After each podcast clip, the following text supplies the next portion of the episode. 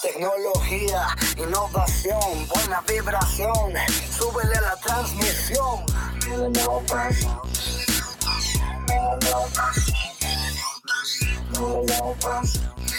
Con ustedes,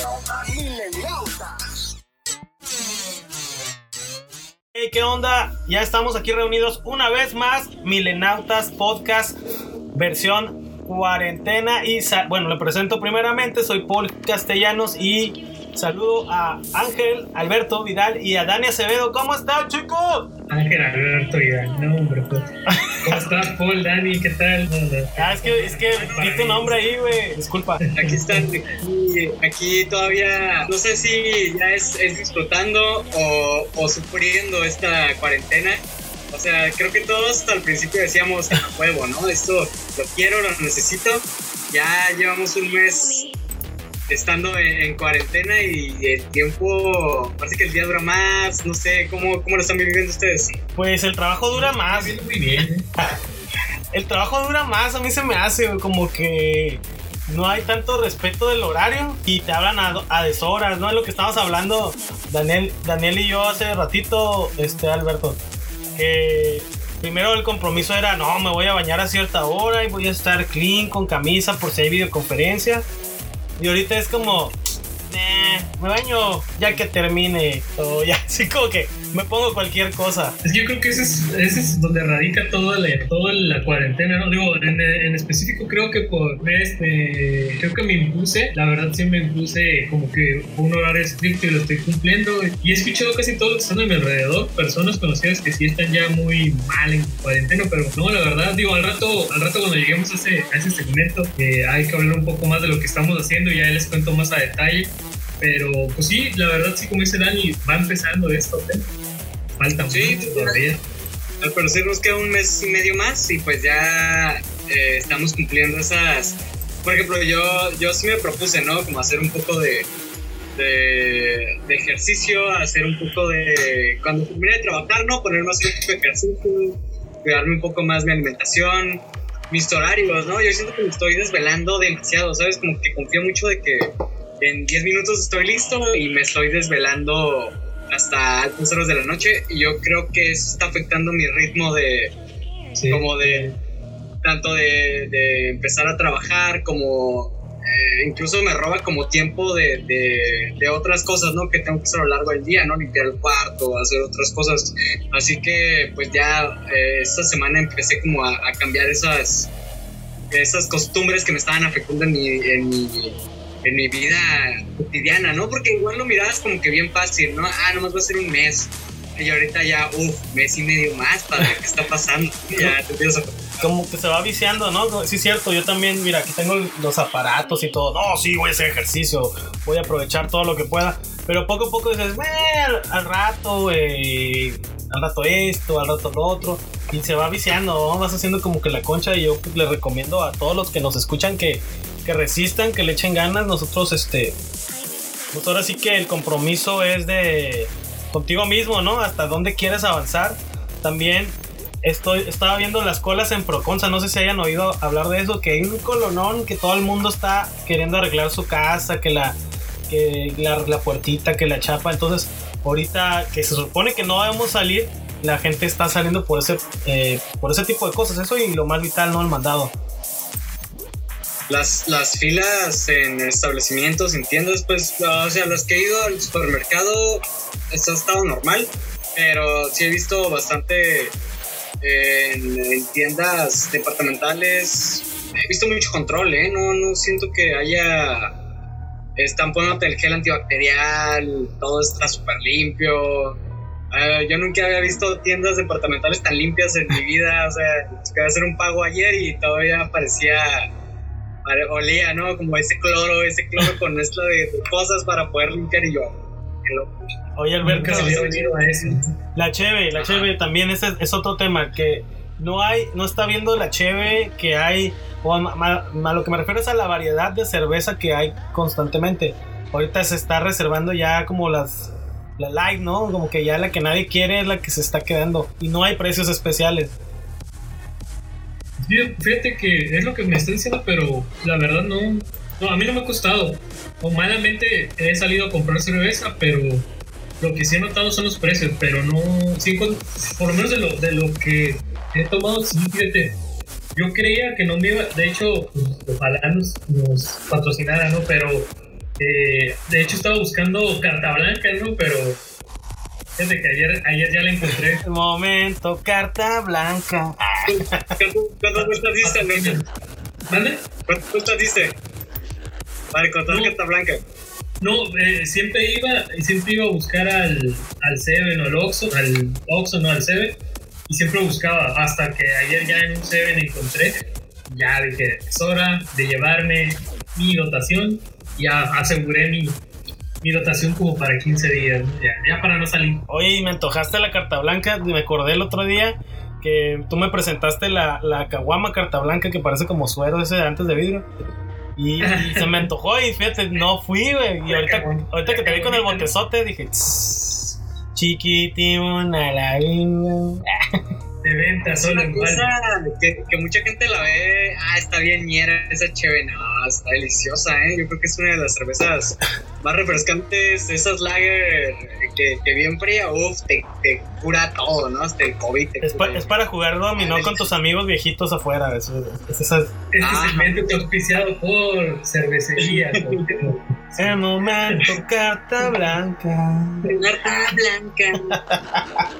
Oye, ¿qué onda? ¿Qué, qué nos tienes, Alberto? Eh, de tema en especial que vamos a discutir. Oye, pues vamos a estar hablando de, de algunos temas que se han estado dando en redes. Por ejemplo, eh, pues esta semana conocimos que J.J. Abrams va a finalmente a retomar un- una producción que Warner ya tenía bastante olvidada, la Justice League Dark, la va a hacer para HBO. También este, hoy se da a conocer que, bueno, ya lo sabíamos desde hace como un mes y medio, pero finalmente se cancela el Comic Con el día de hoy.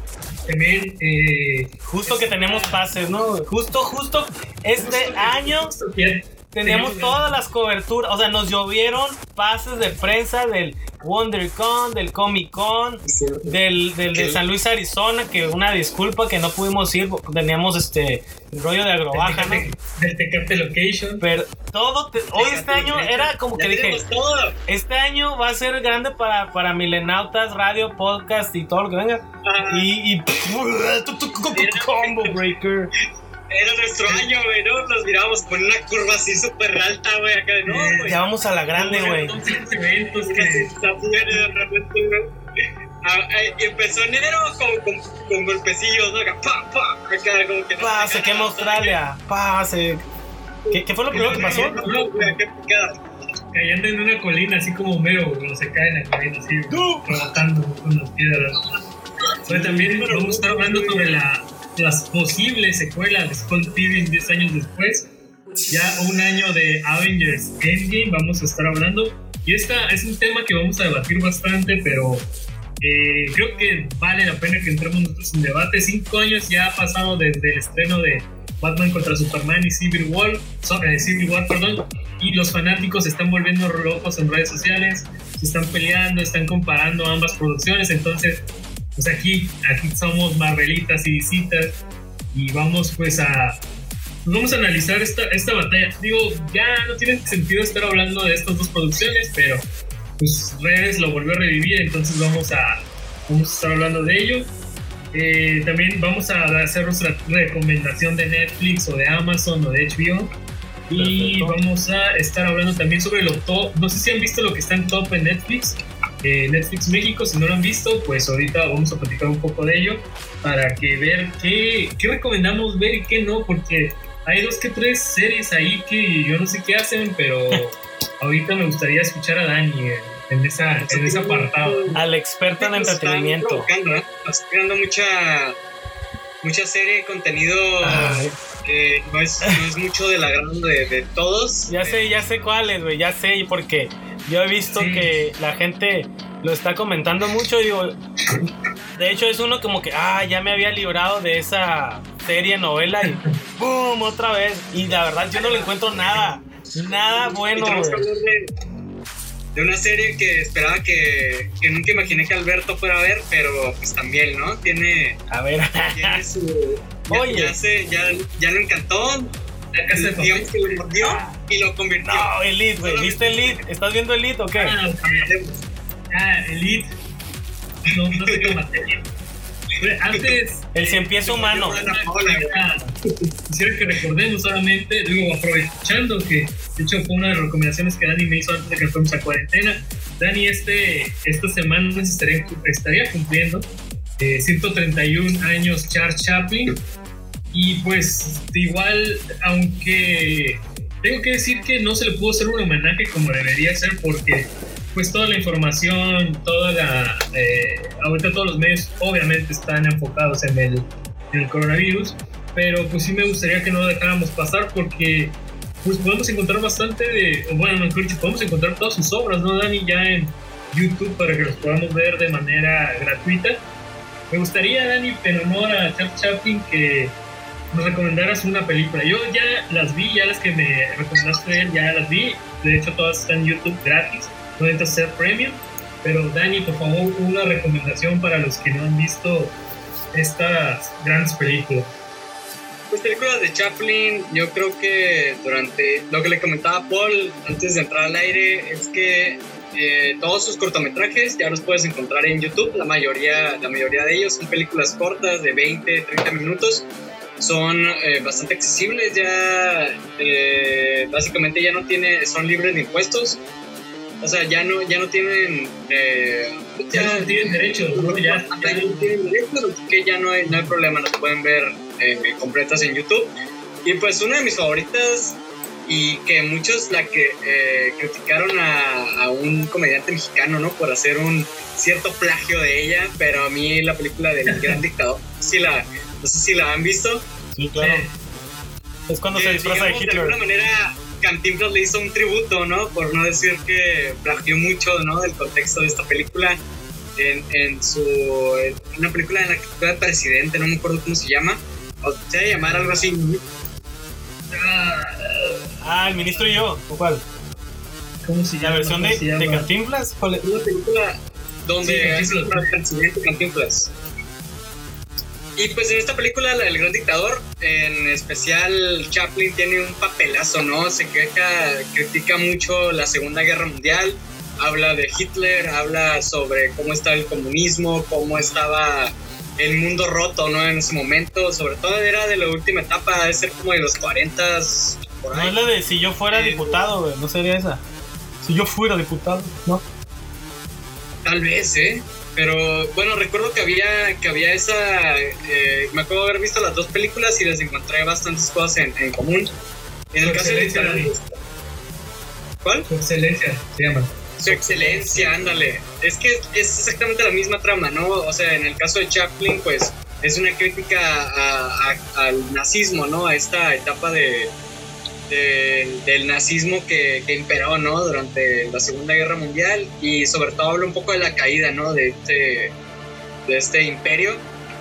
Y pues en el caso de la película de, de Cantinflas, pues también, ¿no? Toca ese tema de, de hay que pero con una premisa de hay que salir adelante, ¿no? Y en, y en- pues tienen muchas cosas en común, de hecho los dos ya los pueden ver en YouTube, pero yo creo que el gran dictador pues te muestra mucho de la situación eh, que se vivía en esos momentos, ¿no? El estrés, la preocupación y aparte la- con un toque de comedia que a mí me como que te aligera la carga, ¿no? Sientes el golpe tan, tan brutal, ¿no? De, de la situación política en ese, en ese momento, que es algo que él hacía mucho, o agarraba una historia eh, y con ah, y pues metiendo chistes no de repente una trama en blanco y negro de hecho él, él hizo si acaso una película a color o sea la mayoría de sus películas eran en blanco y negro y eran esas películas en las que de repente se pausaba la toma y salía un cuadro negro en el que aparecían las letras ¿no? de lo que él estaba comentando él dirigió la mayoría de estas de estos cortometrajes o mediometrajes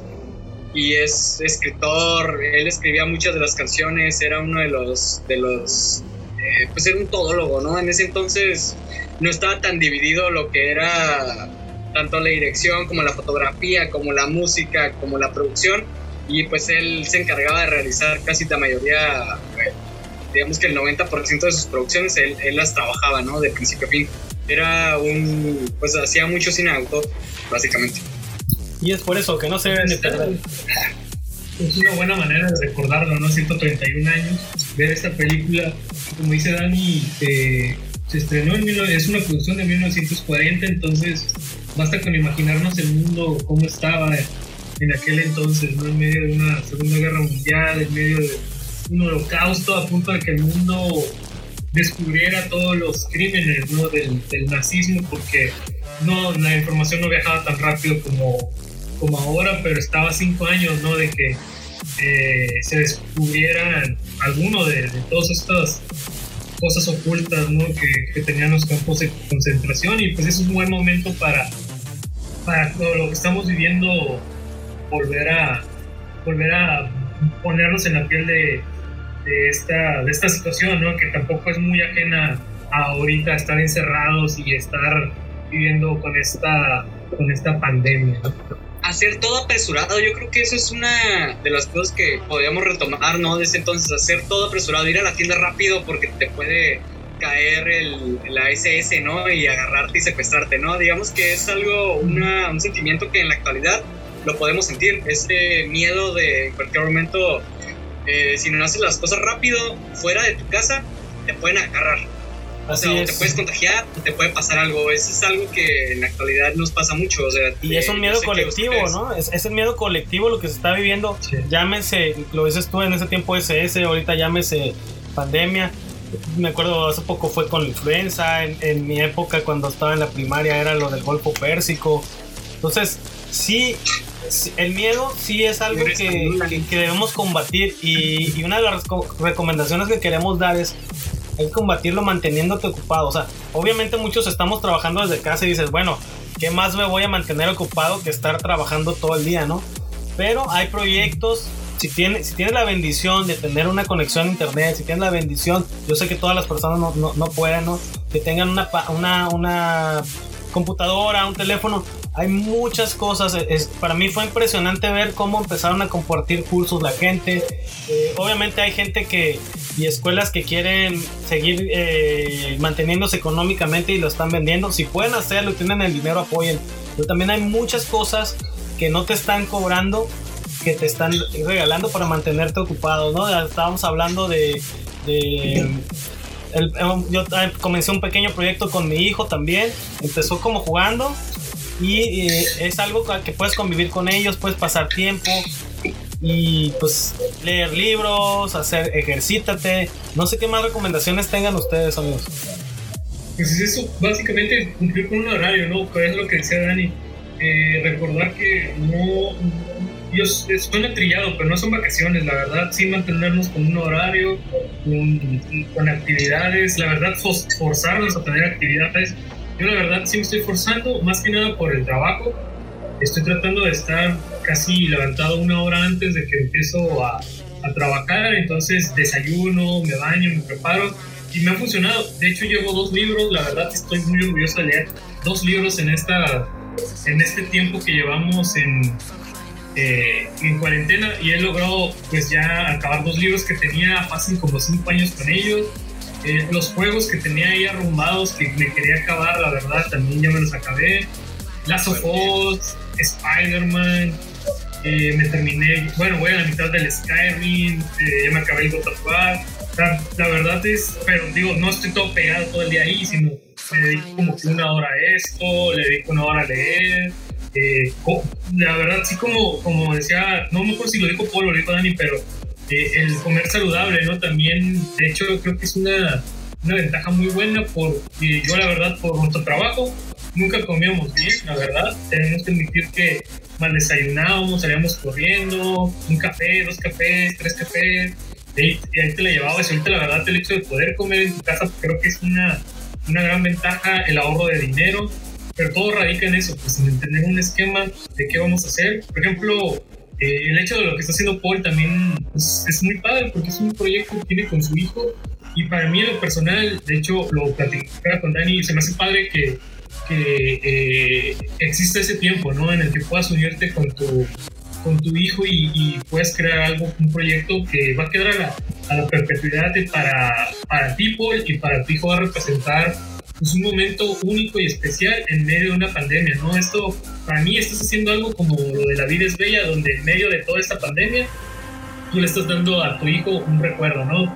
Y eso es, es un gran acierto que encontrase, ¿no? Y todos debemos de encontrar un acierto Vas a hacer para que cuando termine esta cuarentena salgamos con algo, ¿no? Algo positivo, ¿no? Me vas a hacer chillar, sí, o sea, yo, la verdad, me inspiró que, por ejemplo, yo sé que tú estás tomando cursos y yo dije, yo quiero hacer algo, ¿no? Quiero hacer, eh, estamos, ya sabes, tenemos la sección esta, punto gamer, y quería hacer algo de ese estilo.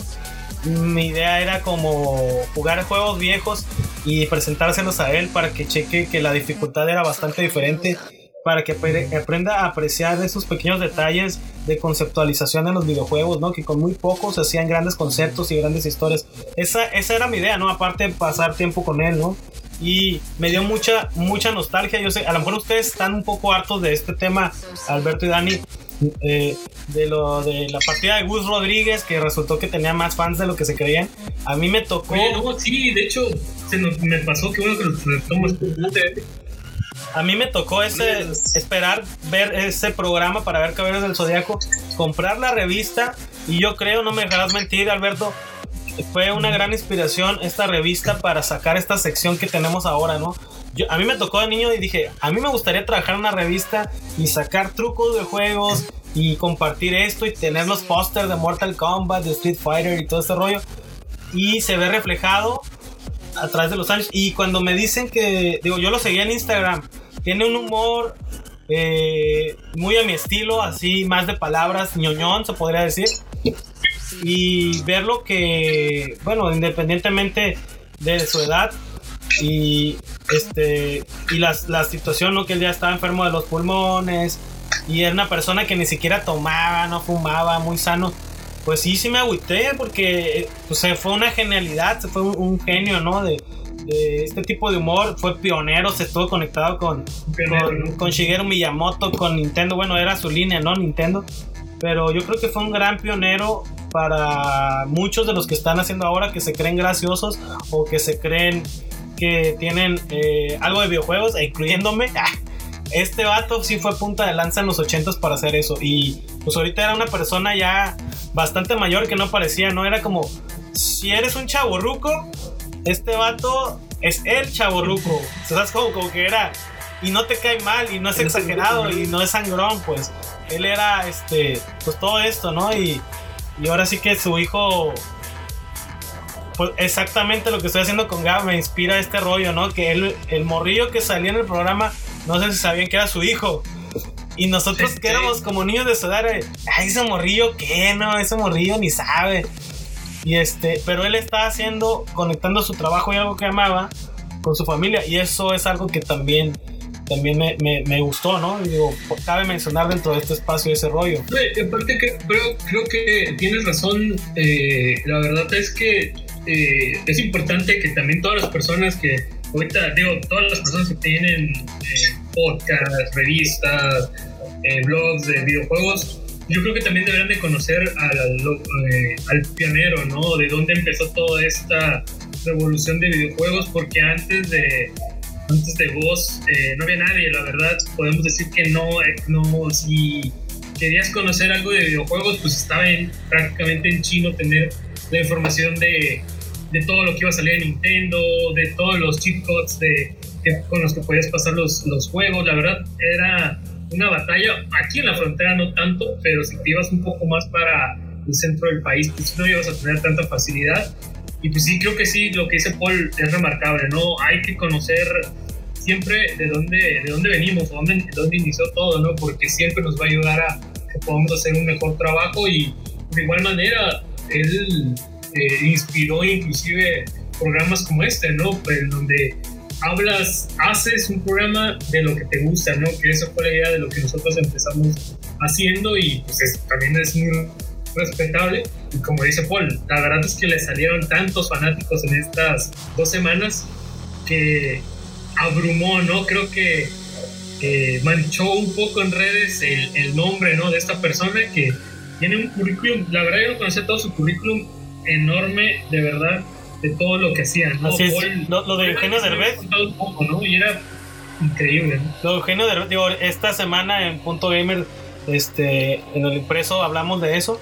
Yo, yo tampoco no conocía lo de, sabía lo, de, lo del humor de él por, porque lo sigo en Instagram, pero salió a la luz todo, ¿no? Que era guionista, que escribió de vez en cuando, que estuvo desde el tiempo de Anabel. Yo creo que era uno de esos, de esos cómicos mexicanos, pues, o sea, eh, casi nadie pega a los escritores. O sea, es algo que tiene mucho, mucho la comedia, el cine, la televisión, ¿no? En general.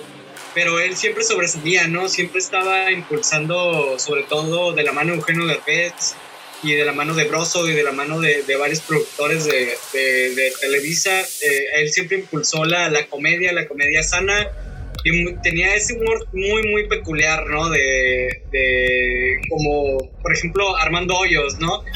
¿Quién que lo inventó, que ¿no? alguien Que estuviera leyendo, que tuviera esa facilidad de, de agarrar una palabra y de construirla y hacer algo cómico a partir de eso, ¿no? Y a crear un personaje a partir de eso. A mí se me hacía una genialidad.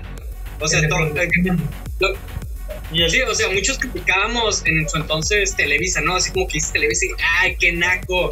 Pero yo creo que esa fue la escuela de muchos de nosotros. O sea, muchos empezamos a ver por personas como Gus Rodríguez, que entregaba productos de calidad eh, y buenos personajes, empezamos a agarrar un tipo de comedia eh, que usamos ahora en nuestra vida cotidiana, ¿no? Y yo creo que en, eh, pues todo lo, lo- por ejemplo, todos los comediantes que salieron después aprendieron a hacer personajes que salieron de su escuela, ¿no? En el caso, por ejemplo, en la actualidad podemos ver, es, es un poco diferente, ¿no? Pero el Capi Pérez ve un poco de su esencia, ¿no? Ah, Él- sí, él- definitivamente. Por ejemplo, en el caso, por ejemplo, como eso, eso ya no escribe Fran Evia, no lo hace ese güey, o sea, hay que decirlo.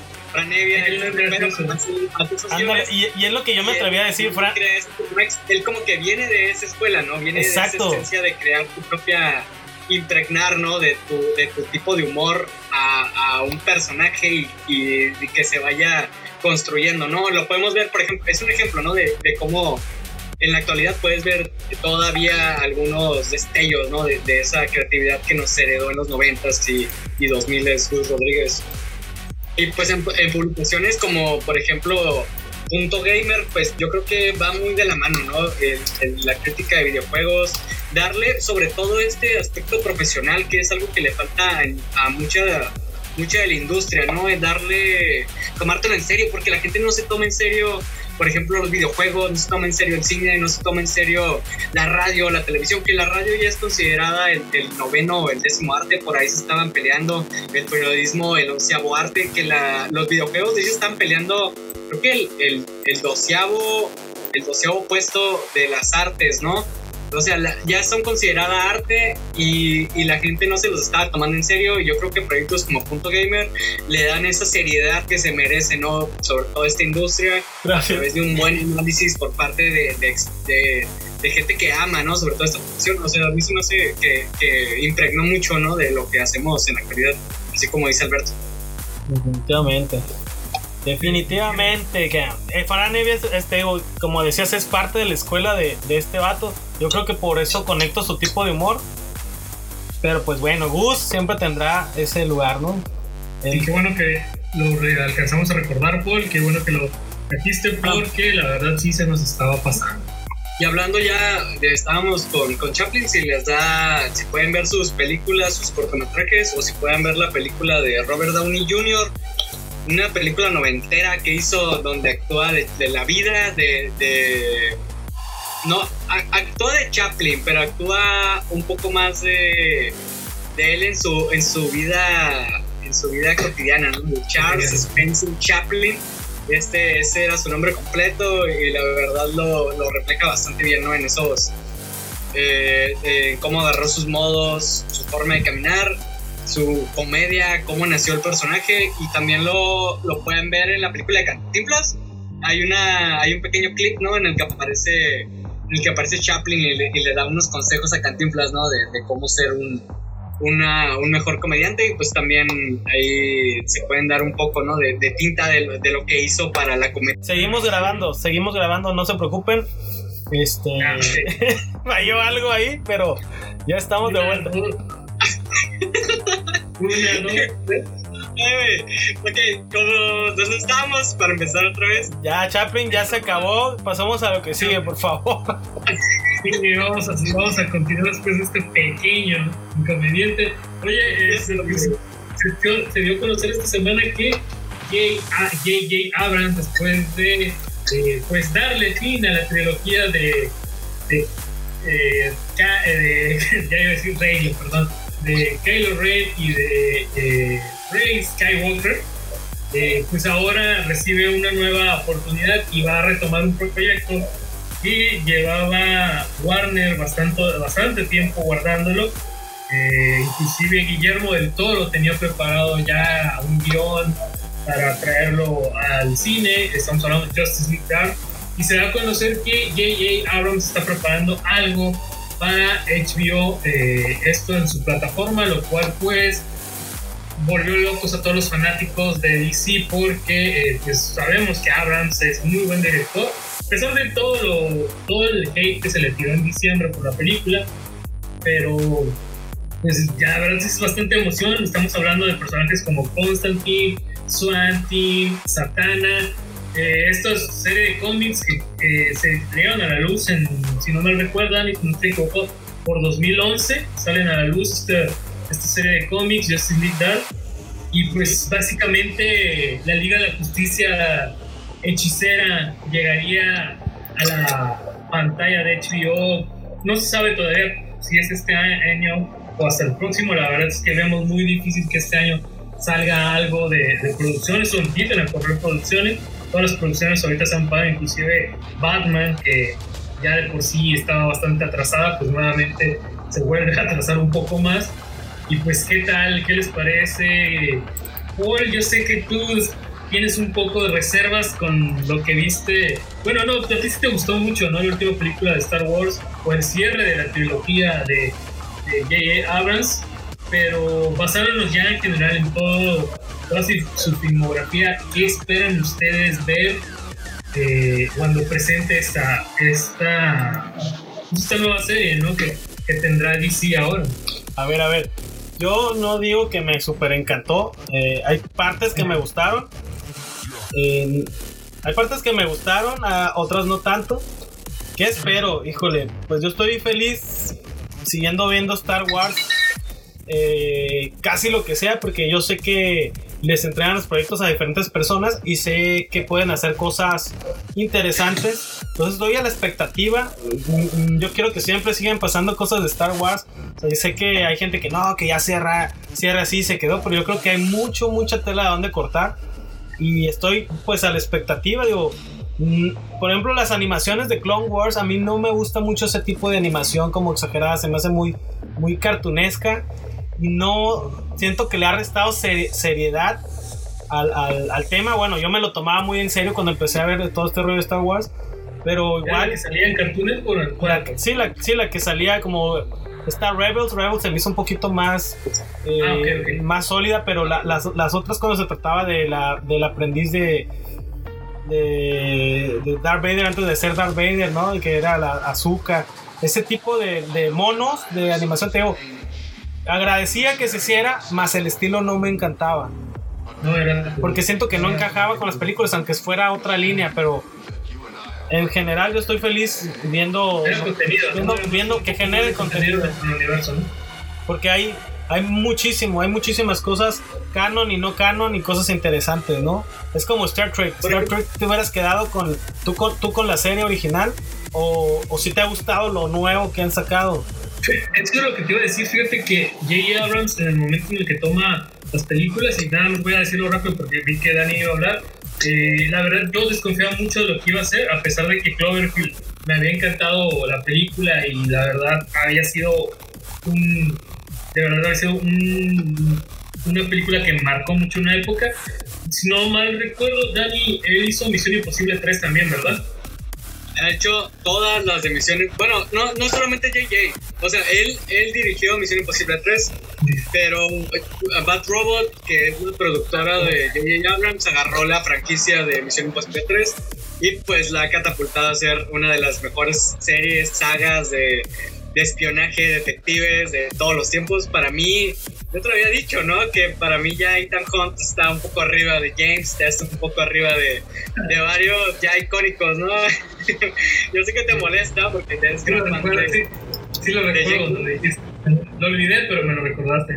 Pero la verdad es que Ro- todas las películas, desde tanto Pueblo Fantasma, Rogue One, la de la de Rogue Nation, eh, la, la última, no me acuerdo cómo se llama, pero Fallout, ¿no? unas dudas, ajá, ah, ándale, Fallout, donde salía el, el Henry Cavill, esa, eh, todas están excelentes, no ha habido un solo, un solo error. Por ejemplo, eh, comentabas Cloverfield, también se me hace una película que experimentó mucho, ¿no? En su momento con este no ver al monstruo. Ah, no sé si llegaste a ver la película de Overlord. Sí, Ah, he visto todas las películas de ese universo, me encantan. De hecho, creo que Muy, muy no me, de- no me dejarán mentir, pero creo que esa idea de de J.J. Abrams de, de presentarte una película de monstruos y que veas al monstruo, Godzilla, el nuevo Godzilla totalmente la adaptó, ¿no? Para su universo de la primera película, creo que fue de lo que más careció, ¿no? El, Oye, es una película de Godzilla y Godzilla sale de 20 minutos en película, o sea, ¿qué pasa, no? También lo, lo puedes ver un poco en la Super 8, no sé si tocó ver esta película. Sí, también. Sí, también, o sea, puedes ver como que no ves al, o sea, sí ves al monstruo, pero ves como partes y ya te lo vas creando, ¿no? En tu imaginación. Ese también en la 2, que es una de mis favoritas de Cloverfield, no me acuerdo cómo se llama, que sale, Cloverfield. sale Ramón. Sí, Cloverfield, la, la- es la segunda, ¿no? La ¿Cómo, Ajá, cómo se llama? Calle ¿Cómo se llama la del Cloverfield. perdón? Tiene un nombre de dirección, ¿no? Eh, no, la del espacio, la de que Ah, es, uh, de- Es de Netflix. ¿no? ¿Cómo se llama? Paradoja. Paradox. Uy, no. También ya la Está muy buena. está disponible en Netflix, ¿no? ¿Te, te acuerdas cuando la vimos esa, esa movie que era ¿No te que probó, tenía no? Super Bowl, Uy, no, ya fue hace como, ¿qué? Unos tres años, ¿no? De hecho, Ah. ¿te acuerdas que de la nada, a medio tiempo, pasaron el tráiler y ve la película al término del Super Bowl todos, ¿qué? Y una película de Cloverfield en Netflix, acá, pum, estalló el mundo, ¿no? Es una, te digo, tiene esos destellos, ¿no? Bat Robot siempre se ha comprometido mucho con, con las películas. Incluso a mí, las tres películas de, de Star Trek que hicieron, a mí se me hacen fantásticas. Oye, ¿ya Es- la en- de ya, ya me las chuté, güey. ¿Qué, ¿Qué tal la tercera? De donde ya no hablamos por la cuarentena, pero ¿qué te pareció la tercera? Pues que, de hecho, Paul no la había visto y yo le decía que para mí la tercera parte es, es el, el fin de la trilogía perfecto. La verdad, es, me encanta esa película. Bueno, ahora, ahora- sí que como la pregunta que te hice, ¿no? De que te quedabas con la serie original y bueno, ahorita sí, agarras esta trilogía, pero por ejemplo ahorita con Picard y con la otra serie de Star Trek me imagino que tú quieres seguir viendo de- este, de Star Trek, ¿no? O sea, vemos Sí, que sí, da sí. para mucho, mucho más. Tal vez no sea la misma historia, pero sí quieres saber cosas de ese universo. Sí, eh, contestando tu pregunta, no, no la, no la contesté, perdón, Paul. La verdad es que sí, cuando anuncian las películas con Abrams, a pesar de todo lo, lo bueno que había hecho, la verdad sí dudé mucho, fíjate, la verdad no le tenía nada de fe a la primera película. Fui a verla al cine, la verdad, y sí iba con un temor de lo que voy a ver aquí no me va a gustar, entonces mejor ya de una vez me desilusiono para que yo no tenga más sufrimiento al ver la película y me dejó callado, la verdad. La primera película, la segunda película, Star Trek Into Shadow, y la tercera, ni se diga, la tercera te dije que el mejor momento de las tres es cuando dice pon algo de música y que les pone a los Beastie Boys se- buena Ah, selección. ¿eh? Uf, ese es el mejor momento. Horrible. Yo creo que es de las de esas películas que te muestran el sentido del humor de, sobre todo de Simon Peck, ¿no? Que ya J.J. Abrams Tomás se encargó de la producción.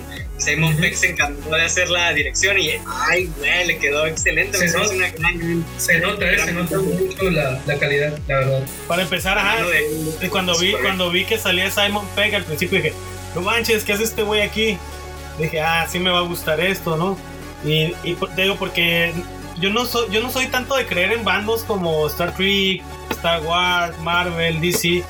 Porque, Es ciencia ficción para ti, ¿no? ¿Por qué no puedes agarrar? Pues las dos, ¿no? O sea, pues están ahí, ¿no? Es como que, que tengas que, digo, a menos que no te, que te paguen, te patrocinen como, como Bus Rodríguez, que, que me acuerdo que hace poquito le preguntaban qué opinaba de Sega y pues él no jugaba Sega porque estaba casadísimo con Nintendo, ¿no? Club Nintendo, Nintendo Manía, o sea, todo era, era su marca y lo entiendo, lo entiendo, era su trabajo Sí, era su trabajo. y era y también era lo que rifaba en ese momento, siento que sobre lo demás, ¿no? Digo, había consolas como Neo Geo, pero eran inaccesibles por el precio tan caro, ¿no? Y seamos honestos, la verdad en su momento no, no es como ahorita, ¿no? Que podamos compararlo con Nintendo, digo, perdón, bueno, sí, con el Wii, eh, eh, no, ya no es el Wii, perdón, ¿en qué está ahorita? Switch. Nintendo está en el Switch, Nintendo eh, Switch. Switch, perdón, eh, Switch, PlayStation 4 y Xbox One, ¿no? No es como ahorita que podemos, inclusive hay personas que tienen hasta las tres consolas, ¿no? En ese entonces, sí, como dice Paul, no había otra cosa más que Nintendo, ¿no? No había nada más. Sega, si lo tenías, para empezar, conseguir un cartucho, conseguir un disco, dificilísimo, ¿no? Te lo pedías a tu tía, ¿no? De Estados Unidos que te lo trajera por lo general. Sí, Que, Ay, exacto. mira, ve a la Toys R Us y tráeme este juego. Acá. Oye, yo me acuerdo, me acuerdo que el de- del Game Boy, un- el papá de, de un compa ahí de la secundaria eh, fue a Japón, güey, y le trajo unos cartuchos en japonés con el juego de Dragon Slayer. Y, y yo, ¿qué pedo, güey? ¿Este por qué no está en México, no? Y, y todo en japonés, y yo. Y, y- y me, di- me dije, ¿por qué? ¿por qué aquí no llega esto? ¿Por qué los mexicanos no hacemos videojuegos, no? Pero, oh, por, oh, por estabas muy lejos de saber la verdad. Ah, Los juegos- pueden checarlo en punto gamer, vas a decirlo Ah. especial acá. yo haría algo para que todos se enteraran. Y regresando un poco al tema de Justice League Dark, les tocó ver, por ejemplo, la película animada, les ha tocado ver las Sí, esas adaptaciones animadas, la del de hace unos años y de hecho va a salir una este año también.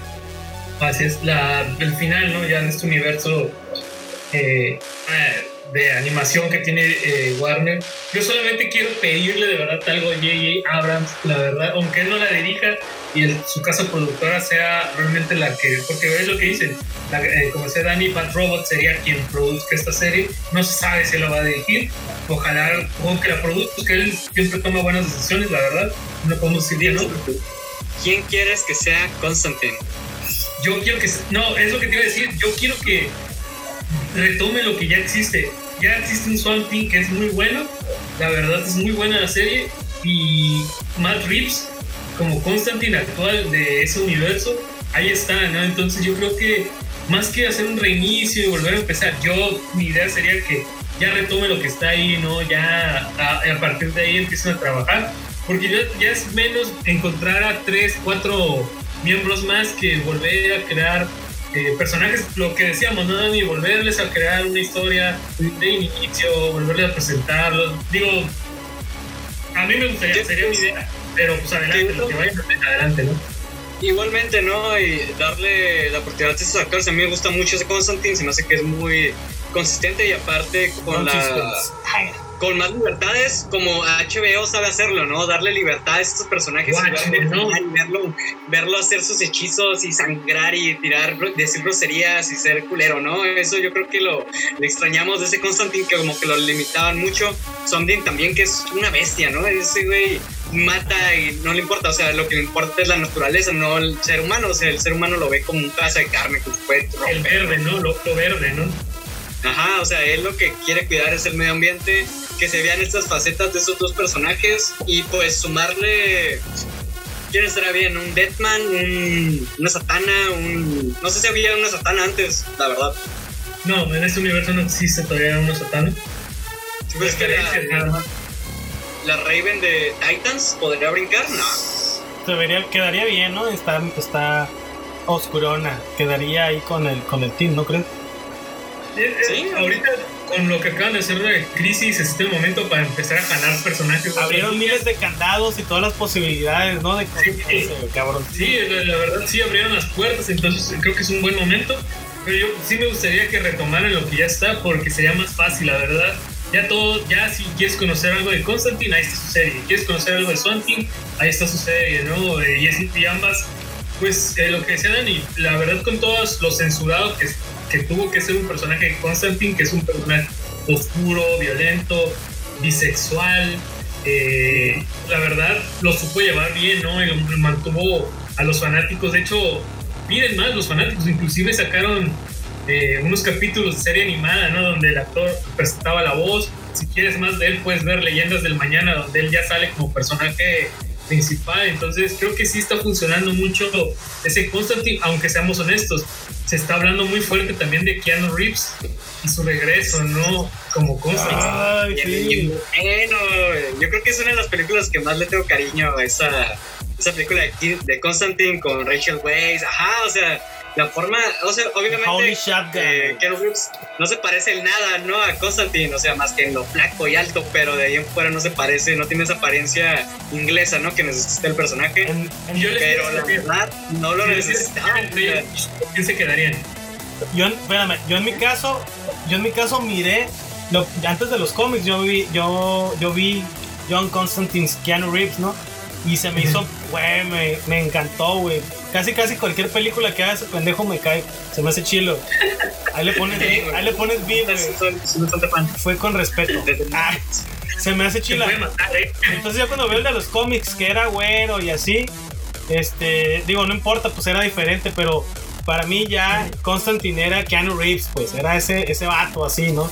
Que es como, pues él no se cambia mucho el look, pero realmente a, las otras películas, pero realmente esa película, la de Keanu Reeves, su actitud, la manera en que se revela, como le, como le habla al diablo, cómo se va, era como, "Y este vato no le da miedo nada, o sea, este vato tiene muchos, muchos nuts, ¿no? O sea, sin, sin embargo, el nuevo Constantine, que es más parecido al de la serie, pues el que es más parecido al cómic, pues agradeces eso. Ya una vez leyendo el cómic es, güey, ¿cómo se parece, no? Que a mí me hubiera gustado que David Havoc de AFI supiera actuar, güey, y fuera, y fuera ese güey. Pero bueno, ya eso es, ya eso es una idea mía, güey. Un sueñillo, ¿no? Acá, si me pueden cumplir un sueño. Y aparte, creo que eh, Keanu Reeves fue de los, de los grandes ausentes de este crossover, del pasado crossover en diciembre de, de Warner. Muchos hablaban de que iba a salir o iba a haber alguna referencia hacia su universo. No hubo tal referencia, pero pues sí tuvimos al Constantine de Matt Reeves y pudimos ver inclusive que tuvo un momento muy recordado con Lucifer Morningstar, en el cual pues inclusive hasta se conocen, ¿no? La cartita, güey. Ah. Cuando vi eso también es, ¡ey! Genial, acá. Sí, no, fue un momento parteaguas, de verdad. Creo que fue una de las mejores cosas que, eh, como fanático de todos esos, de esas series viejas y de todo lo, porque tuvo para todos, ¿no? El momento inclusive donde sale el reportero de las películas de Batman de, de Tim Burton también fue un momento fuerte, ¿no? Fue un momento de wow, hoy está bien hecho Batman regresa y me hizo recordar mucho ese momento, ¿no? De, de que eh, a pesar de todo, puedes saber que ha pasado 20, 30 años de esas películas, pero existe un universo donde todavía existen ellos, ¿no? Y, y no están ahí olvidados, ¿no? No son proyectos olvidados. Me, de hecho, hoy que estaba viendo el reportero, sí tuve como que ese, ese, esa conexión con, con, wow, o sea, ese universo todavía está ahí, ¿no? En algún lado él sigue siendo Batman o siguió su historia, ¿no? De hecho, estaba pensando que con esto de, de las series y todo lo que están haciendo o los videojuegos, como decía Dani hace rato, que ya lo están tomando más como un arte, pues no sería tan descabellado un videojuego en vez de un Arkham, una tercera parte eh, con el guion de Tim Burton de, para la tercera película, eh, la verdad. Ya estamos en una época donde ya se pueden retomar esos, esos guiones, ¿no? proyectos. Sí, por ejemplo, a mí ah, también, ¿no? Me interesa como que conocer qué, qué pasaría con este, este Batman, pero yo creo que ya lo van a dejar. Ya, ya. Ya está muy enterrado. ejemplo, Aunque Michael Keaton ama seguir siendo Batman, ama ser Batman. Yo creo, que una- yo creo que sí lo regresan, ¿eh? Para hacer este Batman del futuro. Igual y, y en una de esas pega, ¿eh? Igual pega, la verdad, todos lo veríamos, ¿no? Y ahorita que estás mencionando Constantine, que una película que se hizo de culto, siendo una película que le fue muy mal en taquilla, vamos a saltar a la siguiente nota, donde pues también una película que fue muy mal en, muy mal en taquilla, no tuvo el apoyo, eh, pero fue una película que se ha convertido en culto, pues ahorita, últimamente, desde eh, el estreno de Aves de Presa, o la emancipación de una Harley Quinn, eh, Elizabeth Winstead, que es eh, Huntress dentro de esta película, comentó que 10 años después de que esta película saliera a la luz, pues sería bueno una, una secuela, ¿no? ahorita Dani ya habíamos platicado esta noticia hace poco, entonces ahorita me gustaría volver a retomar eso. Y ahora vuelve a tomar fuerza esta, esta nota porque Michael Cera, protagonista de esta película, pues dice que también él está apuntadísimo para una secuela 10 años después, que pues la verdad siente que esta producción fue como una gran familia y que todavía hay mucho que se pueda contar dentro de este universo, ¿no? Dani, esta nota es para ti, especialmente para ti, porque yo ya te lo había dicho, ya te había dicho, o habíamos comentado la nota, ¿no? Este, cuando fue el estreno de Versus Prey, ya me habías dado tu punto de vista, pero me gustaría que lo retomáramos. Eh, y más que nada porque tú eres amante de ese cómic, ¿es posible, Dani, una secuela de Scott Pilgrim o lo ves muy descabellado? Para empezar, el autor ya falleció. Una, ¿no? Ya no podremos tener nada más de contenido. Pero Dani, ¿crees factible que pueda haber una segunda parte de esta película? Yo creo, eh, bueno, esta película del 2010 yo creo que se volvió, sí, ¿no? Se volvió una película de, de culto desde, desde su... Eh, básicamente la, la cinta pues eligió al mejor director que pudieron tener en ese momento, ¿no? Un director con una con ideas, con propuestas. Eh, claro que no. Claro que no. El gran Edward Wright, que es uno de los directores más interesantes, ¿no? Que había en ese momento en la industria. Y eligió el casting perfecto. No creo que haya un casting más que, que haya generado tantos uh, artistas, ¿no? Que en la actualidad podemos ver como Mary Elizabeth Winter, el ya desaparecido Michael Cera, ¿no? Que no ha hecho gran cosa de su carrera. Pero Aubrey Plaza, hemos, vimos a Cristina, a esta Kendrick, ¿cómo se llama? Esta, la que actúa en la hermana. Ajá, no, este, eh, no, no, no, este. Eh, Kendra, que, que, Kendrick? Anna Kendrick. Ana Anna Kendrick. Kendrick. Vimos a Anne Kendrick. Vimos al. A Kieran Culkin. ¿Cómo se llama el Atom? Brand Rose, Ajá, o sea, eh, vimos a Chris Evans. Bray Larson. Ah, Brie Larson. Brie Larson, uno de los casting más perfectos, ¿no? Que he visto y que ha generado a tantos artistas de tanto Beto nivel. Cuevas. Ah, no. Y, y- y- y, pues me, me llamó mucho la atención que, que pues estén planeando hacer una secuela porque pues, ya son artistas de primer nivel, ¿no? Que ¿Cuánto va a costar esta película? Va a salir un barote, ¿no? O sea, por lo menos dos de esos... En el, con solo Brie Larson ya ahí tienes para... Es una de las estrellas más importantes. Salía Brie Larson ¿no? cuando me caía bien. Total alcanzar la cartera, güey. O sea, a menos de que le hicieran por amor al arte, ¿no? En el caso de Michael Cera, Aubrey Plaza, que han tenido papeles menores, yo creo que sí podrían regresar. Pero En ¿quién, el quién caso de-? Por ejemplo, ya te leíste. te- te- confío en ti porque la verdad eres. Has visto tanto de. O leído, leído de principio a fin todo eh, Scott Pilgrim. ¿Quiénes podrían regresar o qué podría salir? Regresaría Scott, ¿no? Regresaría Ramona. ¿Quién regresaría? ¿Quién más regresaría?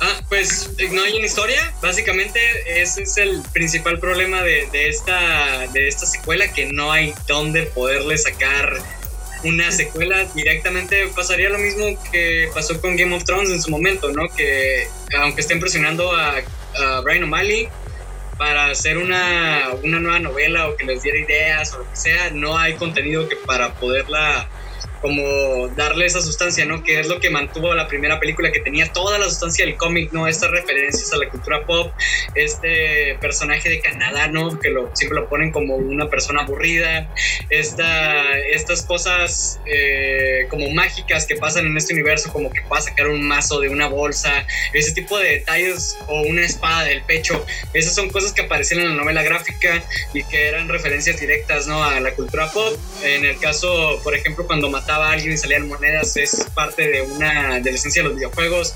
Las vidas, ¿no? Que aparecían cuando él juntaba tanto número de, de puntos. Este tipo de cosas, pues Brian O'Malley las fue agarrando, ¿no? De la cultura pop. Hizo una novela bastante rica de seis tomos que no tiene otra continuidad. O sea, no pueden sacar más material de Scott no hay un séptimo tomo, ¿no? No hay, no existe, ¿no? No existe, o sea, no existe un séptimo tomo, no ha habido eh, contenido por parte de Brian O'Malley como para decir, ah, o sea, se pueden ir por este lado. ¿Qué mostrarían? Un Scott Pilgrim a los 30 años, con problemas económicos, con problemas... Muy aburrido eso. Eh, su vida cotidiana, con un trabajo aburrido, con... No quiero llorar. Para, para. Como el video que me enseñaste de las tortugas de la mediana edad. Ah, o sea, es como Está increíble, ¿no? placentero Yo creo y que triste. güey. es, es un reflejo de, de lo que nos va a pasar en algún momento cuando eras adolescente y, y a, lo- a la media, ¿cómo se llama? Mid-Age Turtles, algo así, ¿no? Sí. Es una, una comedia animada de Saturday Night Live donde aparecen las tortugas ninjas, pero como de 40 años, ¿no? Y tienen esos problemas de adultos, güey. O sea, más o menos como por ahí iría la, la historia de Scott Pilgrim, pero ya sería completamente sacada del estudio, ¿no? Universal tendría que poner a sus, a sus simios a escribir y ver qué, qué pueden sacarle a la historia y qué le pueden meter. Pero la verdad, yo en lo personal no la miraría. Yo siento que es- yo en lo personal sí iría hasta aquí, ¿no? Quiero recordarte cómo, cómo eras. que he visto en, en la historia. Eh, Edward, La- Edward Wright le dio un dinamismo, una sinergia ¿no? a los personajes, imprimió su, su esencia en cada uno de ellos. Cada un- parte del casting era perfecto, ¿no? La esencia de Scott, la esencia de Ramona, la esencia de, de los villanos, de los novios, de, de Envy Adams, todos estaban en su punto. Y como, y como o sea, ¿qué, qué vas a poner ahora a hacer esto? La verdad, yo sí me pondría completamente, no le hallo el menor sentido a una historia. No, y la verdad es que suena más bien a. a por, por, por querer sacar una secuela más que nada y generar dinero, a que realmente querer hacer algo que venga a agregarle a la obra.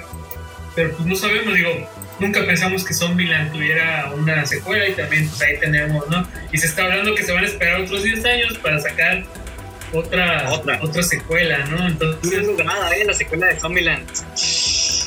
Una. No la vi, fíjate, no, no, no la vi. No, voy a visto? ver ahorita.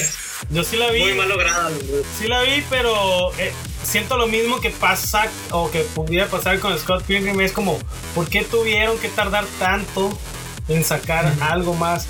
O sea, si, por ejemplo, todos se ven geniales, menos la niña. La niña se ve súper jodida, ¿no? Era como que ya no se parece, realmente hasta hubieran metido otra, ¿no? Pienso yo. Y quisiera. Sí, Ya le pasaron los años, ¿no? Querían, Sí, no ya solo que que no se parecía. decir, y, o sea, muchos de los personajes. ¿Qué equipo con el Jesse Eisenberg, güey? Ese güey no envejece, ¿no? Se sigue viendo bien teenager acá.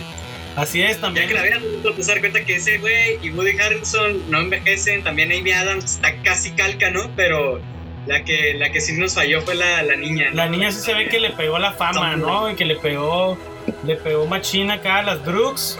Yo digo, digo, Ah, se ve como yo que le pegó. ahí. se Y ve como recuperada. que pelear con problemas serios, ¿no? De, de eh, sube y baja de peso, la verdad. Sí le ha ido bastante complicado, ¿no? En su, eh, con su físico o con la demanda de, de Hollywood, porque sí le hemos visto en algunos papeles que baja mucho de peso y al siguiente papel rebota, ¿no? El cuerpo Rebota, físicamente recupera su peso, ¿no? ¿Y ustedes ve- verían esta secuela de Scott? O sea, ¿sí lo ven con problemas de, de, de güey de 30 años? O sea, y sin la Yo te, voy magia a, de... yo te voy a contestar por María Elizabeth Winstead, sí. La verdad, sí. Compro lo que sea de ella por verla en la pantalla, la verdad.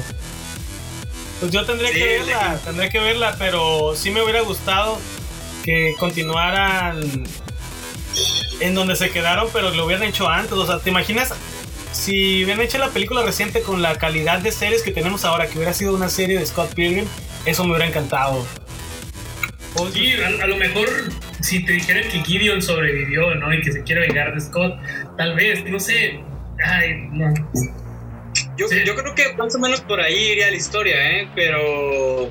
O el regreso de los... Es que ya no, no, no los puede regresar a los exnovios. Es que todo cerró perfecto, ¿no? Al, al final de la película. O sea, Ramona nada más tuvo esos ex, Dani, o puede haber más. Podría haber, eh, es que ya no había nada más, o sea, es contra los novios de, de- de- o sea, por eso se llama Scott Pilgrim contra el, o sea, la película se llama Scott Pilgrim contra el mundo, ¿no? O sea, Versus contra world, ¿no? ex- sí, Era de los antes, siete de, antes de ex. Scott. Los, ya, los ya no había más Scott. historia. La historia se trataba de este joven, eh, este, joven que no quería, que acaba de terminar una relación, seguía dolido y encuentra el amor, ¿no? Y pelea para conseguir el amor. Ese era el final de la historia, no había más. O sea, hasta ahí era eh, como terminaba tanto la novela como la película, pero no, no veo, no veo cómo la puedan eh, pueden continuar, ¿no? cómo le puedan sacar un poco más, ¿no? De hecho, si ves la filmografía de, de, Michael Cera, no ha tenido nada, ¿eh? Más que, más que doblaje de voz. Por ejemplo, en Batman, la película de Lego de Batman, una película que se llama Blazing Samurai, que deja, Déjame hablar, por favor, de, del currículum de Michael Cera. Tan solo tenemos que recordar que salió en Latin Lover, ¿no? La, ah. exactamente cómo, cómo ser un Latin Lover eh, y le tumba la jaina. de fiesta de salchichas. Salió bien. Este This is the que hace un papel ah, deplorable. A mí sí me gustó, eh, la, de Magic Magic, que también está me dio mucha, el final, güey. mucha risa el papel de Michael Cera en This is the la verdad. Está muy buena esa película, O sea, ni siquiera hace muchas cosas. Está muy buena esa película, güey, la, de This is the A mí me gustó bastante, güey. El final me encantó, güey. Y... Pero no por él, ¿no? No, pues, no, bueno, él era un elemento chistoso. Era un buen elemento, pues todos en bola, güey. Es como Garibaldi, güey que no tienen, bueno, no, no, mal, mal, ejemplo, pero así como que todos aportan para que se vea algo allí. A lo que voy es, a mí me gusta. Emma, Emma Watson, que también salía ahí. Cuando querías violar a Emma Watson, ¿qué onda, no? Vamos a violarla, ¿no? Vamos a violarla, güey. Imagínate esa escena en la actualidad, güey. ¿Qué tan.? No. Ya sé, güey. Es, es lo que estaba pensando la otra vez. A mí me tocó ir a los estudios Universal de terror y me metí al, era como un laberinto de esas de This is the End y está, está muy buena y, también dije, espero que no pasen una escena así porque me va a dar vergüenza ajena. No, no, horrible. Pero no, les alcanzó para representar algo así. Es imposible hacer esa película en 2020 ya, ¿no? Pues igual, la verdad, sí les... Eh, o sea, como para un largometraje no, pero sí les de, sí estaría bien que hicieran un, un corto o un, no sé, algo eh, que tenga que ver con el universo de, de Scott Pilgrim todavía más, o, tal vez no de él, ¿sabes? Tal vez de, por ejemplo, Knights tenía una historia muy rica en, la, en, la, en el cómic, que no lo ves en la película. Yo creo que podrían darle por sus personajes de apoyo. No sé qué ha hecho Knights, por ejemplo, este ese personaje de, de, la chica adolescente asiática que se enamora de Scott. No sé qué haya, que haya sido esta chica, pero. La groupie novia. Pero ella tiene una historia muy rica en el cómic. Ya me imagino. también tenemos que tomar en cuenta que también que la dirija, ¿no? Porque si Edward Wright se siente y dirige esa película, Dani, así no exista nada de guion, no exista nada de producción, creo que también muchos se irían a sentar ahí a, a ver esa producción, ¿no?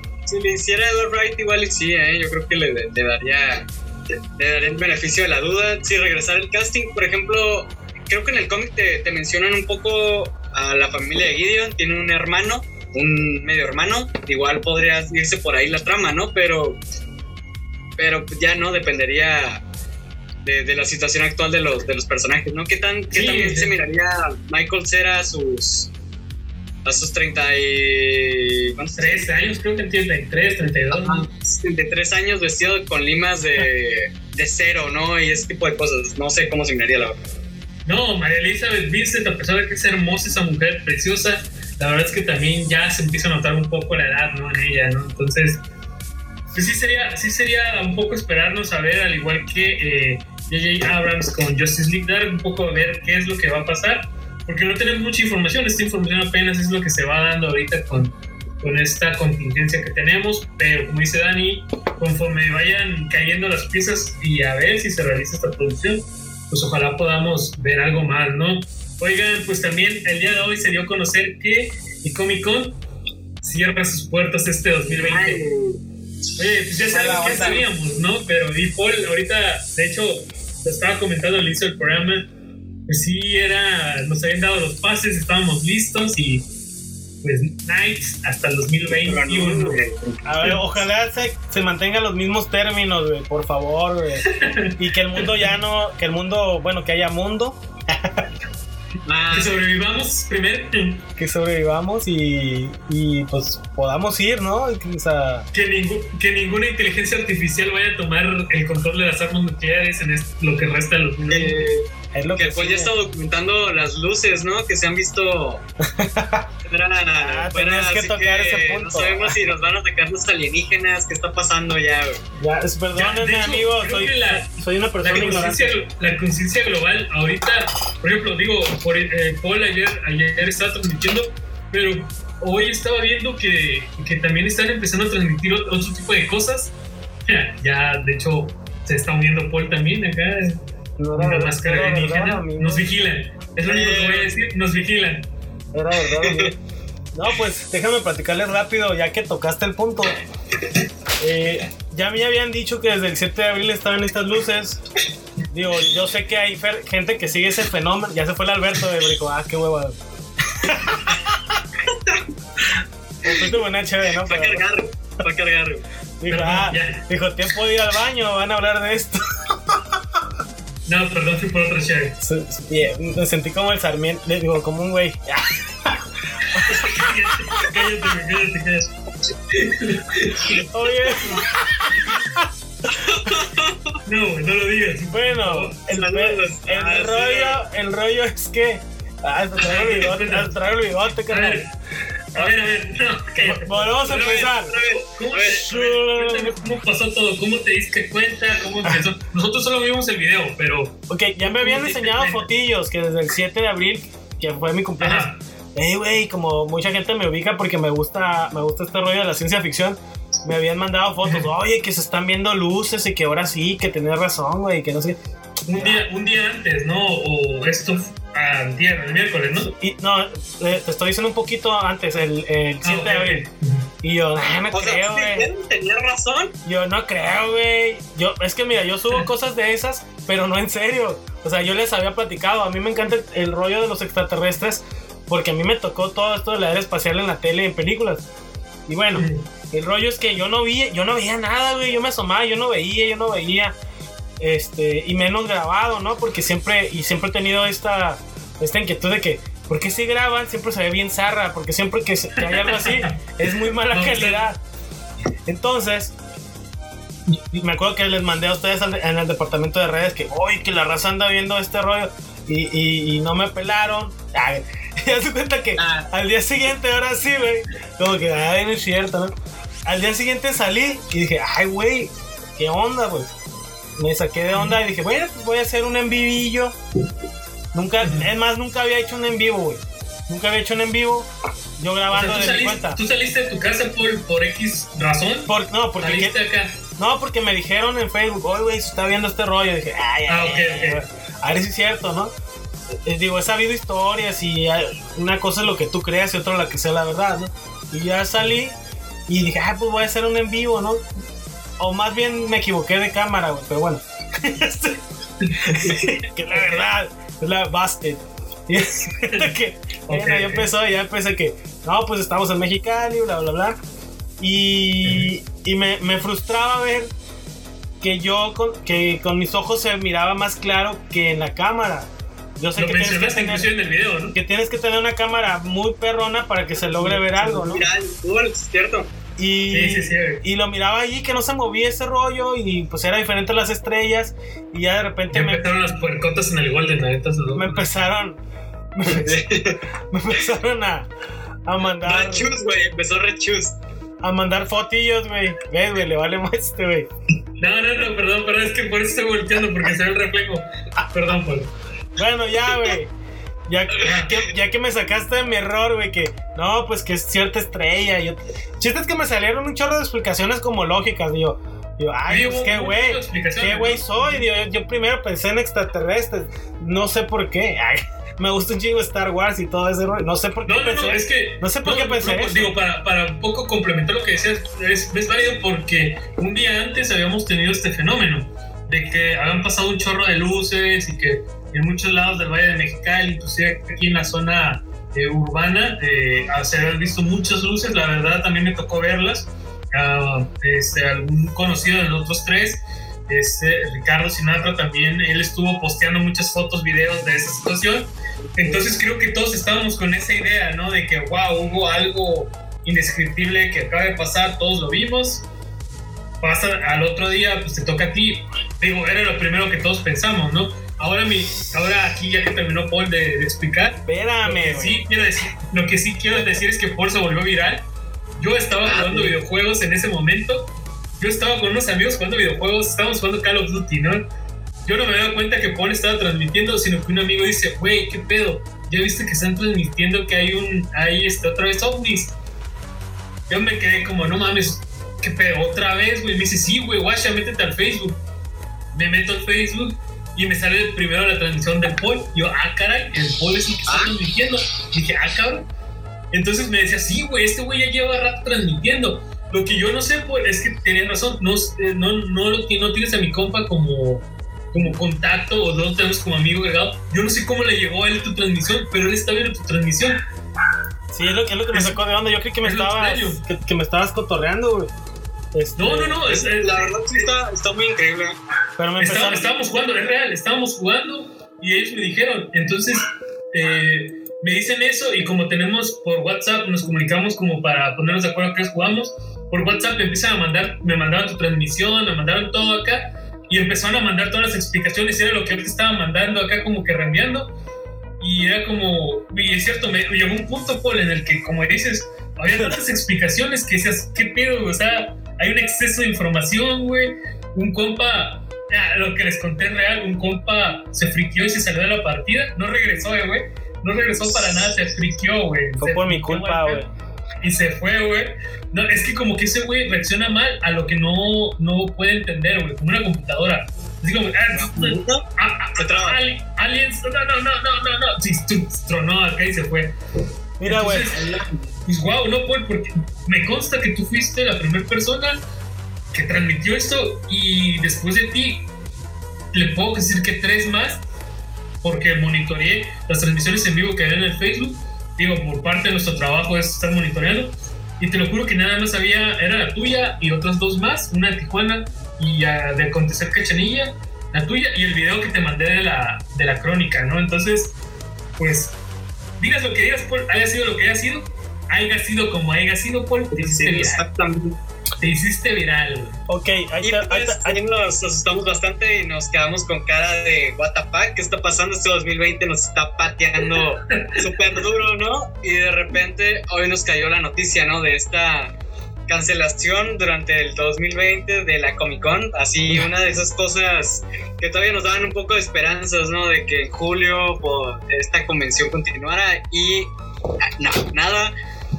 Eh, al parecer se movió, se movió hasta el 2021 y pues y pues sacaron un comunicado, ¿no? De lo que iba a pasar, por ejemplo, con las acreditaciones y cómo iban a, parecer van a dar unos reembolsos, ¿no? De la gente que ya había pagado para que puedan comprar los boletos para la siguiente edición, ¿no? Lo que llamó mucho la atención es que en 50 años de este evento, pues no se había cancelado y pues también su, digamos, su hermana pequeña, ¿no? La WonderCon que ya la habían anunciado, ¿no? Se había suspendido hasta, hasta todavía esperando, esperando un poco. Y, y pues también Comic Con, WonderCon ya, ya fueron, eh, no van a ser este 2020. amigos, amigos, tengo. A ver, esto está, esto está interesante, no sé cómo se les haga, güey. Eh, hablando- Es primicia. es primicia, güey, porque hablando del- de, lo del pseudo ovni de ayer, satélite, lo que sea, eh, me, me empezaron a mandar varias fotos. Eh, no, voy- no quiero hablar de las fotos, lo que quiero hablar es hay una persona que grabó que grabó lo que estaba transmitiendo eh, el objeto. Sí, está raro, está. Pues lo quiero compartir aquí.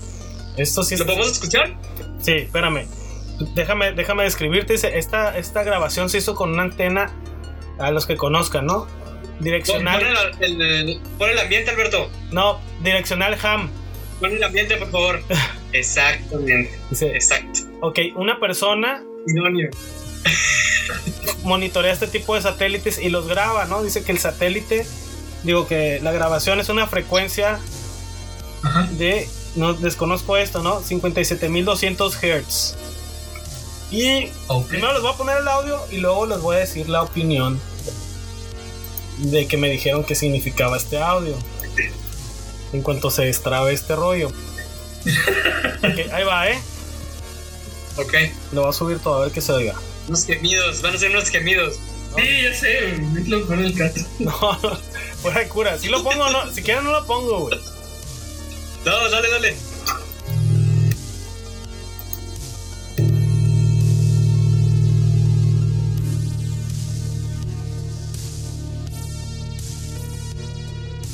Si, lo- si se oye. Sí. Ok. A ver, a ver, a ver. Ok, este audio dura como 20 segundos lo que, lo que me pasaron. Ok, este audio se supone que lo está generando esos, esos objetos suspendidos. ya sé, a Dani le está dando risa, güey. Te estoy No, diciendo no. lo que me dijeron, güey. Yo no sé. No, no, No, digo. Yo, yo, yo, yo no sé. Pero me están diciendo que esta frecuencia Ajá. O sea, eh, al, eh, a ver, ¿cómo dice aquí? Déjame leerlo, ¿no? Este tipo de frecuencia ah, estimula el hierro en la sangre de las personas. En otras palabras, que es una frecuencia como que te sana, güey.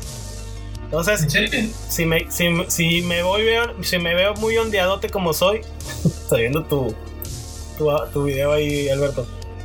Es este, es algo, pues sería algo bueno, no sé si quién lo está haciendo, pero como que ayudaría a pues esta situación de la cuarentena, ¿no? De que sanara. Y, pero, ¿quién te mandó este video, este audio? ¿Cómo, cómo lo conseguiste? Eh, no puedo revelar. ¿No? no puedo revelarlo. Me, Pero si es una fuente confiable. me lo pasaron a raíz del video. No, no conozco a la persona, la verdad, no la conozco. La persona que me la conectó, sí la conozco, es una, una amistad mía, pero pues no sé, o sea, cada quien lo puede, lo puede decidir. Estoy viendo al Alberto y estás quitando toda la seriedad de este rollo. Y No, este, perdón. No, hablando, hablando ya en serio, Paul, este. Sí, la verdad es que últimamente, y me consta, no sé si ya lo, lo había platicado, creo que con Dani, la última vez que hubo estas luces así en el cielo, antes de esta semana, eh, me tocó ver, eh, me tocó, fue como por noviembre, pasaron un chorro de luces aquí desde donde yo vivo, las pude, iba a llegar, eran las 6 de la tarde, pasaron muchas luces. Les juro que terminé de ver esas luces cuando ya no se distinguían en el cielo. Eh, gracias, a, a- gracias a mi novia tengo un, un telescopio. Entonces me alcanzó el momento de ver con el telescopio y todo porque iban muy lento, me tocó verlas. Cuando ya no las pude ver con el telescopio, ya no alcancé a grabar nada, lamentablemente, me metí a la casa y empezó a temblar, ¿no? Eh, fue un momento en el que dije, wow, o sea, está conectado esto con ese tipo. Sí, empezó a temblar. De- fue la primera vez que había temblado después de mucho tiempo. Antes de esta última vez que, que fue un poquito más fuerte, que se sintieron un poco más sacudidas, fue como por noviembre, ¿no? Empezó a temblar y fue un momento que me sacó de onda, así como, wow. Entonces, cuando pasa esto, que, que porque de hecho el, el miércoles que se ven estas luces, cuando Paul nos manda mensaje y nos dice, hey, ¿qué onda? ¿Ya vieron las luces? Este, yo había visto que otros amigos lo habían publicado, entonces cuando me dice eso, Paul, yo no lo vi en vivo, me salgo rápido a ver y sí la- me toca verlas, entonces sí me quedé como con el pensamiento en la cabeza de, wow, o sea, ahora qué va a pasar, ¿no? O sea, ahora, ahora que eh, la última vez tembló, ¿no? Ahora a ver qué nos pasa. La verdad es que sí hay muchas cosas que no podemos explicar. Hay mucha, mucho más allá de lo que mm, pues, podemos entender nosotros o lo podemos captar.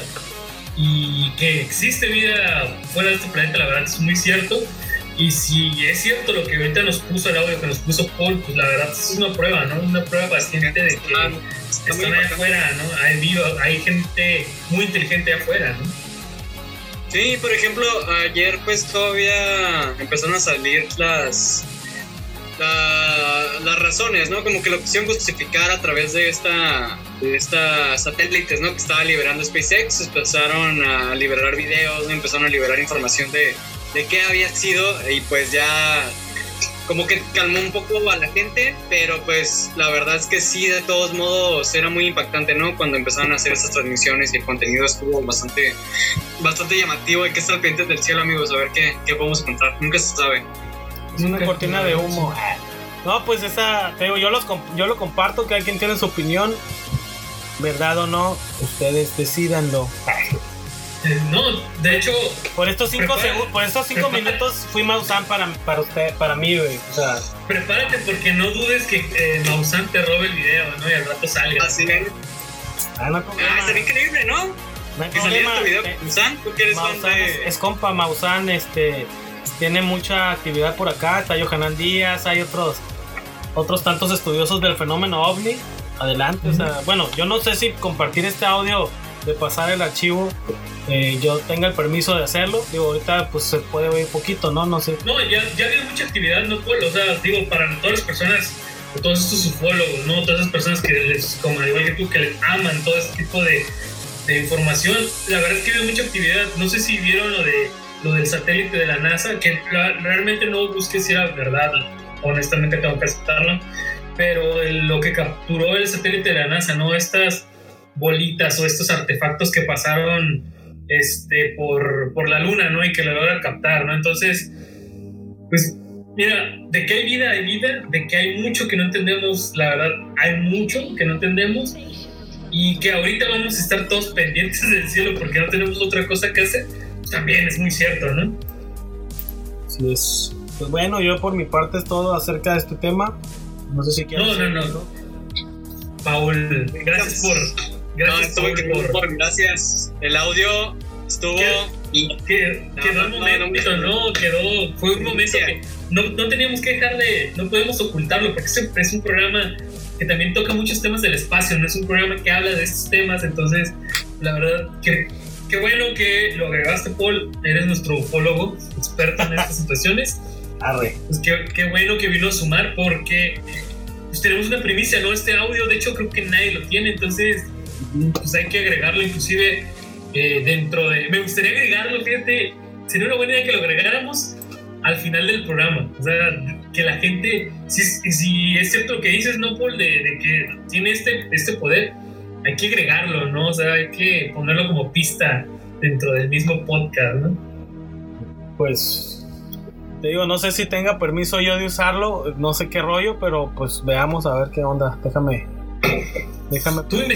Tú investigas, tú eres el ufólogo aquí, ¿no? Oye, y pues eh, hablando un poco más, ya retrocediendo un año en nuestra vida, a cuando todavía nos podíamos abrazar y darnos la mano, eh, pues estamos a, punto, estamos a punto de cumplir ya cerca eh, la fecha exacta eh, del estreno de Avengers Endgame. Y pues ahorita que hemos estado mucho en las redes, pues tanto los usuarios como los mismos eh, productores de Marvel pues, han querido recordarnos esto. Ya vimos todo lo que la euforia que causó Avengers. De hecho, pues los tres mismos estábamos muy emocionados hace un año por ir al cine, sentarnos y ver la, el desenlace ¿no? de, de, esta, mm, de esta historia o de esta saga, la saga de las gemas del infinito. Eh, pues sí, esta semana ha tenido mucha fuerza porque nos estamos acercando a la fecha en que se estrenó en algunas partes del mundo, el 20, del 20 al 23, que fue cuando se estrenó. Pero ya un año después, ¿qué podemos decir que dejó Avengers Endgame? O sea, tanto para la industria del cine, en lo personal para los fanáticos, Dani, para, inclusive para Hollywood, para los premios, o sea, ¿qué dejó para el entretenimiento Avengers? ¿Qué creen ustedes? Que a un año ya de distancia, ¿qué podemos decir ahora? Ya sabemos la historia, ya sabemos sus efectos, sus, sus potenciales, ya, ya hablamos de eso, hay horas y horas de eso, pero ahora sí, vamos a hablar del producto, ¿no? De, de lo que nos dejó, ¿no? Yo creo que pues Marvel desde el 2008 que estrenó la película de Iron Man, pues ya nos venía preparando, ¿no? En el 2012 estrenó la primera película de Avengers, donde ya aparecía el Capitán América, Iron Man, Thor, Hulk, Black Widow, Hawkeye. La trama pues fue evolucionando, fueron agregando otros elementos, se enfrentaron a más villanos y pues todo iba conectado al final de las películas pues te iban mostrando fragmentos, ¿no? Por ejemplo, mirabas a un personaje morado que volteaba, ¿no? En la de Avengers, en la de Ultron mirabas a un a, a este personaje agarrando un guante dorado, ¿no? En la tercera mirabas Fine, I do it for my stuff. Ajá, o sea, ya mirabas a los. eh, ya mirabas a gente. A, a que el- no solamente en la Tierra había, había gente peleando, sino también en el espacio, ¿no? Habías visto ya a los guardianes de la galaxia. Y, y, pues eso mismo te empezaron a mostrar esos personajes de apoyo, ¿no? En ese momento pues te mostraron a Thanos, ¿no? este tan, tan temido Thanos que era el enemigo del que todo el camino que te, que te habían mostrado desde el 2008 hasta el 2000 hasta el 2019 eh, Thanos manipuló todo, ¿no? Para llegar a ese momento en el que consiguiera las gemas del infinito, ¿no? Y, y fuimos viendo a las piedras, las gemas del infinito, sin saber qué eran durante gran parte de las películas, hasta ya, ya al final, ¿no? Que Doctor Strange te revela esta, esta información en la, en la, creo que fue, sí, pues fue en esta película, ¿no? Donde... No, Infinity perdón, War, en Infinity War. En Infinity War es cuando ya te revelan todos los datos, ¿no? De la, de la Infinity Saga, de las piedras del infinito, que, que casi la mayoría se encontraron en la Tierra. Eh, fue un camino, pues, tortuoso, ¿no? Yo creo que Marvel apostó por el talento. El talento de Robert Downey Jr., de Chris Evans, de Hemsworth, de Scarlett Johansson, de Mark Ruffalo, ¿no? En el papel de Hulk, que fue uno de los cambios, ¿no? Que al principio era Edward Norton. Inclusive Josh Brolin, ¿no?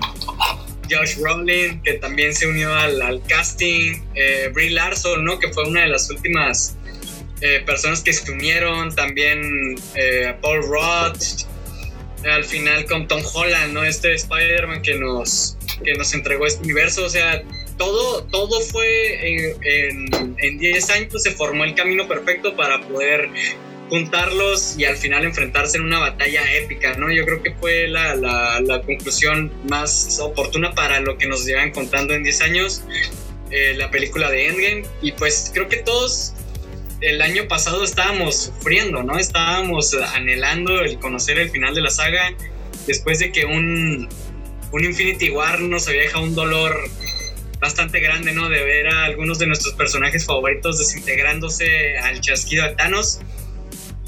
Y Endgame pues empieza como una película desoladora. Al final los primeros 20 minutos son brutales. Yo creo que son una de las películas que más nos, nos toca ¿no? emocionalmente por mostrarte ese universo sin la mitad de la población.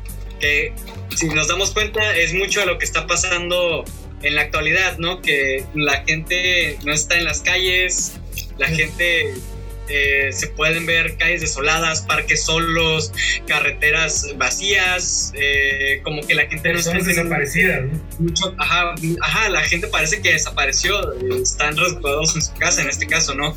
En el caso de la película, pues sí puedes ver este, este universo que, que pues simplemente no entiende, ¿no? Como la mitad de la población, tus seres queridos, tu familia, desapareció por cinco largos años y no sabías nada de ellos. Y pues una serie de, de eventos hacen que, que, se, que se crea una chispa de esperanza, ¿no? Pero eso pasa hasta, la, hasta los primeros 30 minutos de la película, no pasa nada, ¿no? En todos los momentos son desoladores.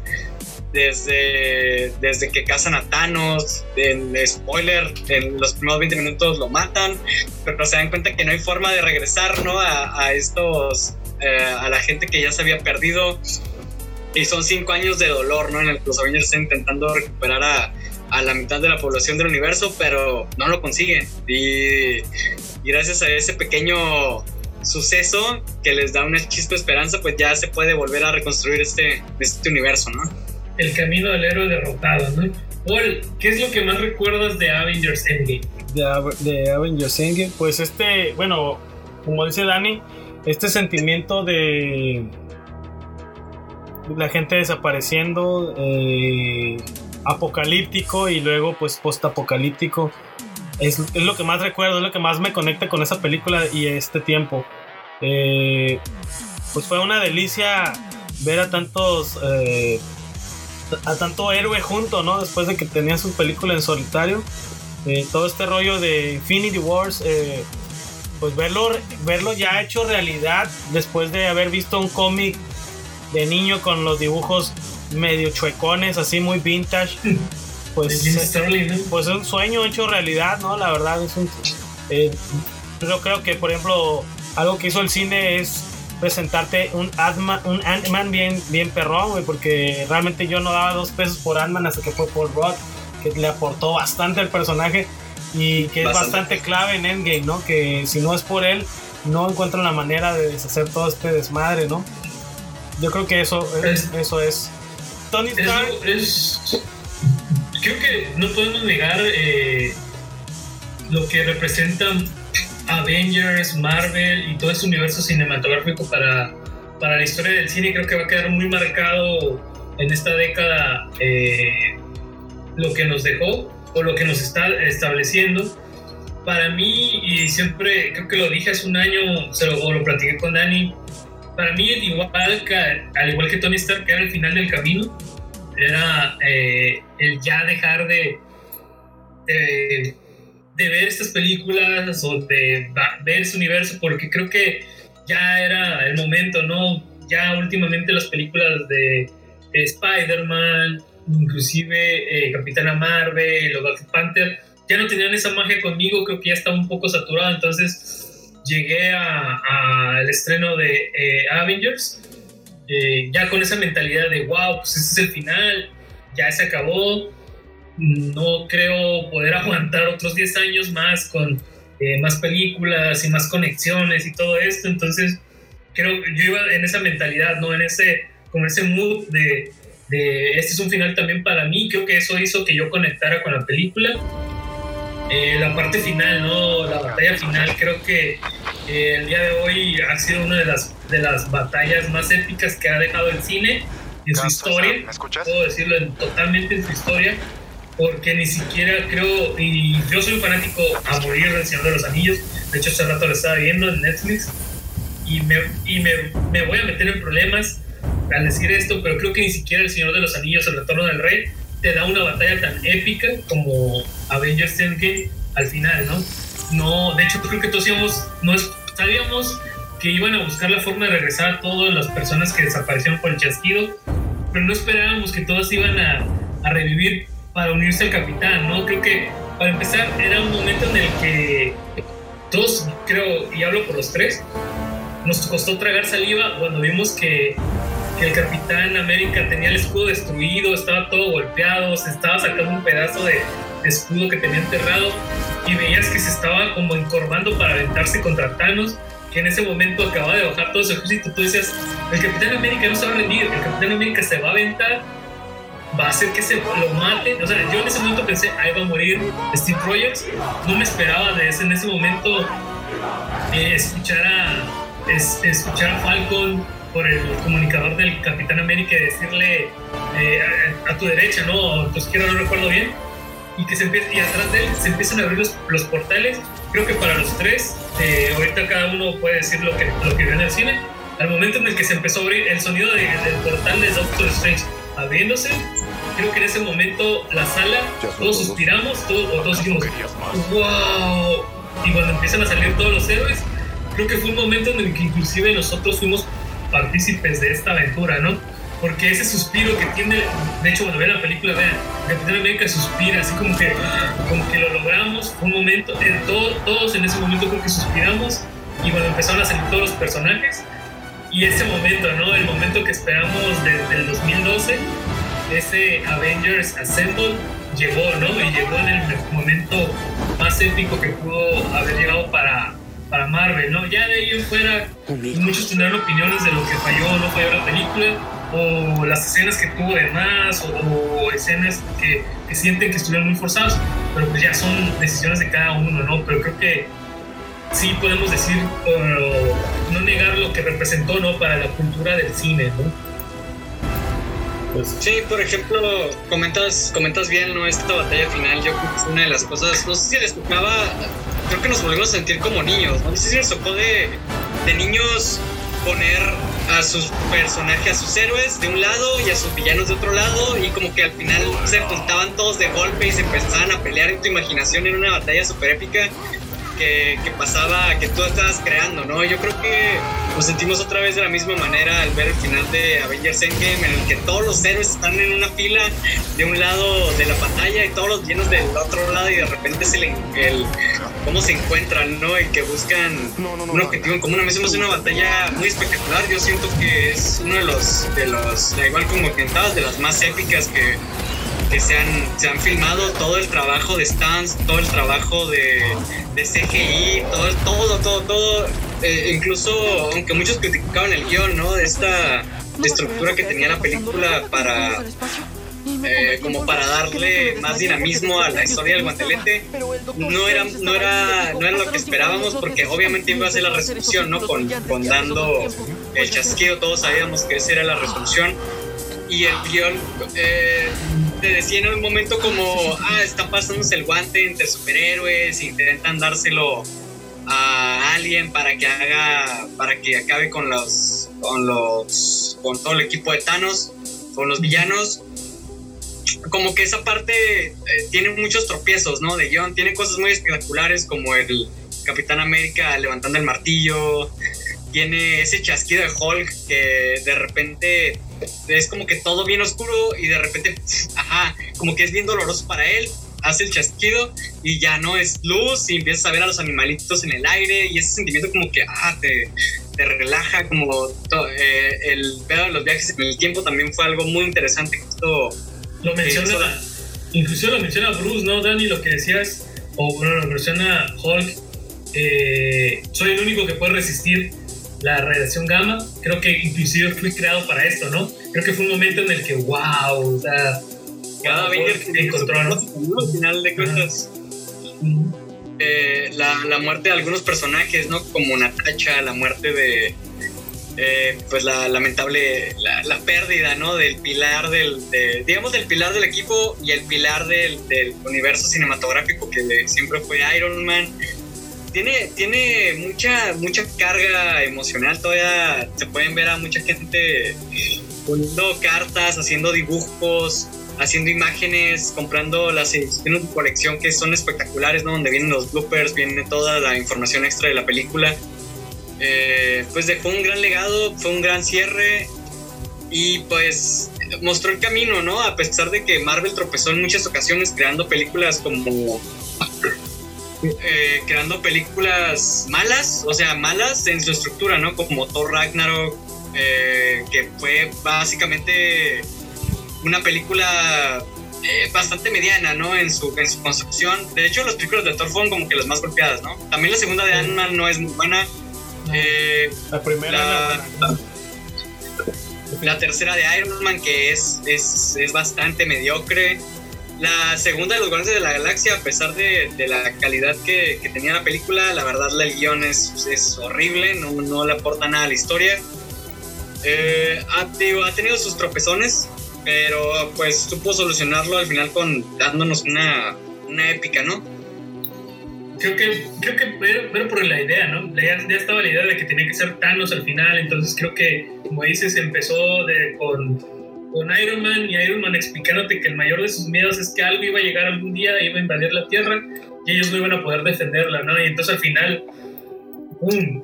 llega, ¿no? Llega, se te presenta con un guantelete, ¿no? Y, y se te hace en realidad el mayor de tus miedos, ¿no?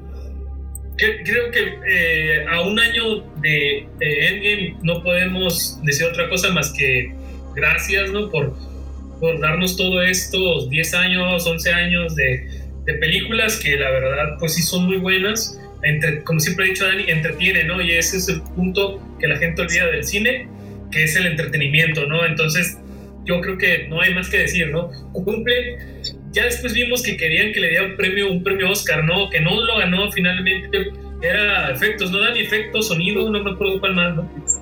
Efectos de sonido y efectos visuales y al final se terminó llevando, se terminó arrebatando una de las mejores películas del año pasado, 1917 y pues merecido, no tenía no tenía, no tenía nada, no, o sea, no tenía nada para luchar por, por, el premio, pero también es que Marvel no nos ha entregado nada bueno, ¿sabes? O sea, desde Endgame no hemos visto nada de Marvel. Creo, Creo que, que, es algo como eso lo tenemos tan vivo, ¿no?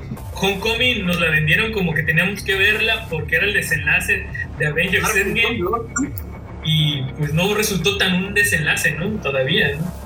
Sí, pues fue, digamos, el cierre de este Iron Man Verse, ¿no? Digamos de Iron Man Verse porque todo gira alrededor de Tony Stark. La verdad que sí, y es algo muy peculiar, ¿no? Eh, dejando un poco atrás el tema ya de Avengers, ya eh, en nuestras redes sociales, ojalá, si ustedes tienen algún recuerdo, pues ahí está en Milenautas, en Instagram, en Facebook. Díganos qué es lo que más recuerdan de esta película, inclusive si tienen algo especial que recordar de esta película, entonces háganos saber y nosotros con gusto ahí les vamos a estar respondiendo. Llevamos esta parte de las recomendaciones, ¿no? De, de lo que hemos estado viendo, de Netflix, todo lo que podemos ver. Y pues estamos hablando inclusive de, eh, eh, de este top 10 que Netflix acaba de incorporar para que nosotros veamos qué es lo que más estamos viendo en nuestro país. Pues la verdad ahí es donde podemos ver qué tal mal estamos o qué tan bien estamos, pero pues ahí está, ¿no? El top 10 que es de lo más popular en México. No sé si lo pudieron checar o lo han visto, pero sí, sí me gustaría que lo, que lo repasáramos. Yo lo que quisiera mencionar es no, en el top que yo encontré, eh, estoy viendo que México revivió esta serie, ¿no? De Betty la Fea, ¿no? No sé si, si es correcto o no. Es. A mí la verdad no, Eh, no me gusta para Así es, en el, nada. en el octavo lugar. No me gustó para nada. eh, digo, me acuerdo que en su tiempo cuando fue de moda se me hacía muy aburrida, muy sobreactuada. Pero pues no, no soy su target. Bueno, México igual ahí, tiene cierto... Pues es que México es novelero, ¿no? Digo, Es ¿no? novelero, ¿no? Novele- estamos hablando de Televisa, nos ha dejado este legado de novelesco. A mí en lo personal no me gusta, no digo que no me gusten las novelas, hay muchas películas basadas en novelas que me encantan, eh, pero sí, eh, esa en especial mm, a mí no, o sea, es como que pues, me gusta o no va a estar en el top, ¿no? Lo entiendo. El igual, No, este, no Si sé, quieres para, para complementar para complementar lo que estás diciendo, Paul, eh, lo voy a leer rápido y ustedes me dan sus precisiones, ¿no? En el lugar uno de lo más popular en México tenemos a Focus, esta película que interpretan Margot Robbie y Will Smith. En segundo lugar tenemos La Casa de Papel, que pues se, estrenó su tercera, cuarta temporada. La verdad es que no la sigo, no puedo, no sé cuál, en cuál va. Sí. Triste lo que pasó con la casa de papel. Hablando Sí, de no. novelones, la verdad ya se, se perdió esa historia. Sí, no. ve la uno, ve la, ve la primera temporada y sentido. ya. En tercer lugar tenemos a Vi- Vis a Vis, ahorita quiero regresar a esta serie. En cuarto lugar tenemos a Code Renegados, que es esta serie que protagoniza el antiguo Arrow del universo de Warner, eh, Stephen Amell. Eh, tenemos en quinto lugar Amor, Boda, Azar. En sexto lugar Porco Ortodoxa. En séptimo lugar esta serie que no nos podemos quitar en México, El Señor de los Cielos. En octavo lugar Yo Soy Betty la Fe. En noveno lugar El Final del Paraíso 3. Te- tres telenovelas, como decía Paul, seguidas. Y en décimo lugar tenemos Pasa- El Pasante de Moda. ¿no? A ver, ¿qué opinan ustedes? de- La de. A ver. La de. eh, ¿Quién era? Eh, Robert De Niro y Ángel. ¿Robert De Niro? Esa está buena, esa película está buena, está simpaticona. está chistona. Va. está chistosilla. Eh, Está palomera, está palomera, está bien. Esa la movería tal vez al tercero, güey. La, Yo también. la, la de Yo la, creo que. la serie Judíos, ¿ya la vieron? La de poco ortodoxa. Yo no la quiero ver, güey. Güey, yo no la quiero Yo ver. creo, que, yo creo que va a ser uno de esos ganchos de Netflix, ¿eh? La verdad se ve bastante buena. No ¿Has visto los trailers? No. Yo, yo no, yo no he visto la película, la serie, perdón, pero sí vi los avances y se miraba bastante, bastante buena. Yo he visto mucho, No, no, no. much- muchas películas de, de, bueno, de cine internacional y muchas películas judías y sobre judíos toda la vida, desde mi mamá. Ah. Es como que algo que me, que me, Ah, ¿te gustó Roma? que me inculcó. Y esta serie, la Exacto. verdad, yo veo mucho mexicano engranado con, con esta serie, porque te lo digo porque me han hecho preguntas. Oye, este rollo, oye. Y, ¿Sí? y dije, Ay, y me dan ganas así como de verla, nada más por el morbillo. Pero Oye, pues, pues si eres una copa, ¿qué significa? No? ándale, más esto. Pero tengo mucha tarea que me, ha, que me ha dejado mi maestro Alberto, que no puedo con ella.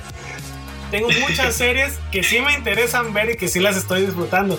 Quizá ya cuando pase, pues ya Ya- ahorita, ya- mira, ahorita tienes en la cuarentena la oportunidad. Pero Digo, si son- nos estamos todos poniendo el día, la verdad. Oye, pero tenemos videoconfer- sacando, ¿no? Tenemos videoconferencias todos los días, o sea, está- medio, Sí, ¿no? medio difícil. Eh, la voy a dejar, la- sí la voy a ver, yo creo que sí la voy a ver.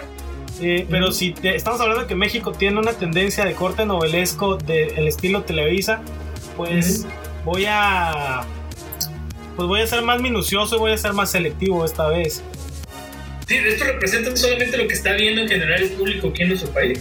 Ya si cada uno tendrá una serie favorita que puede que no esté dentro del top, pero pues va cambiando mucho, ¿no? Inclusive ahorita que estemos revisando esto semana a semana, se van a dar cuenta que hice, por ejemplo, la de Focus a mí me sorprende que esté en primer lugar. Siendo A mí- a mí- una película que fue tan exitosa, ¿no?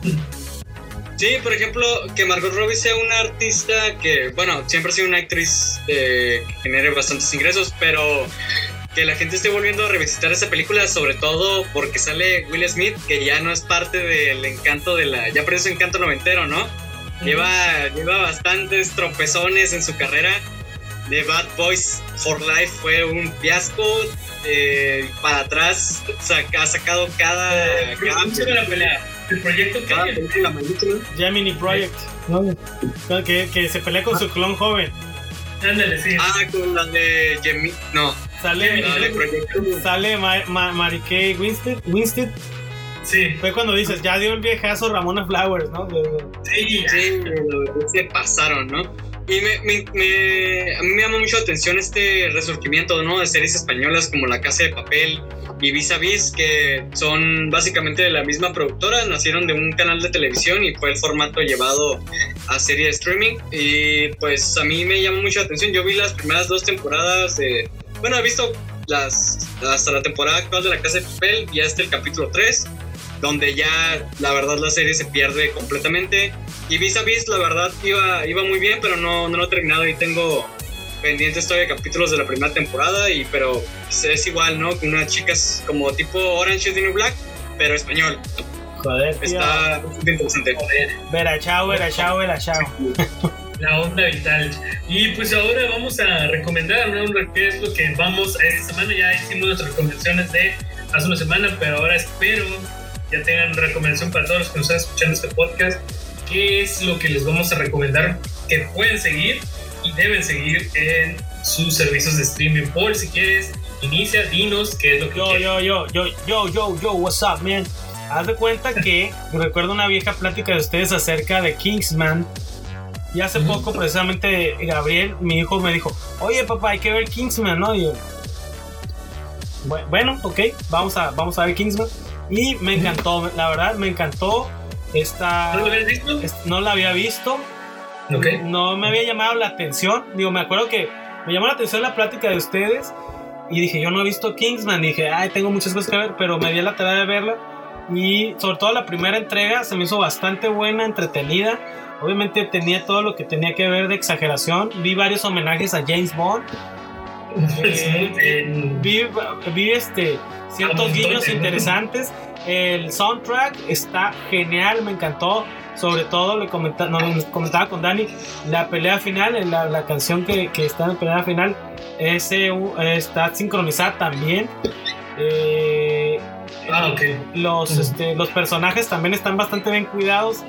Y, y la bula del cliché güey, era, es genial, pues era como que ya sabes que va a pasar eso, lo estás esperando, pero se logra muy bien, ¿no? Entonces yo les recomiendo Kingsman, sobre todo la... Vean la seguida si quieren las dos, pero sobre todo la primera entrega, esa es mi recomendación. Espero que... El cliché de villano de Bond, ¿no? De tener Sí. una deficiencia física, ¿no? Claro.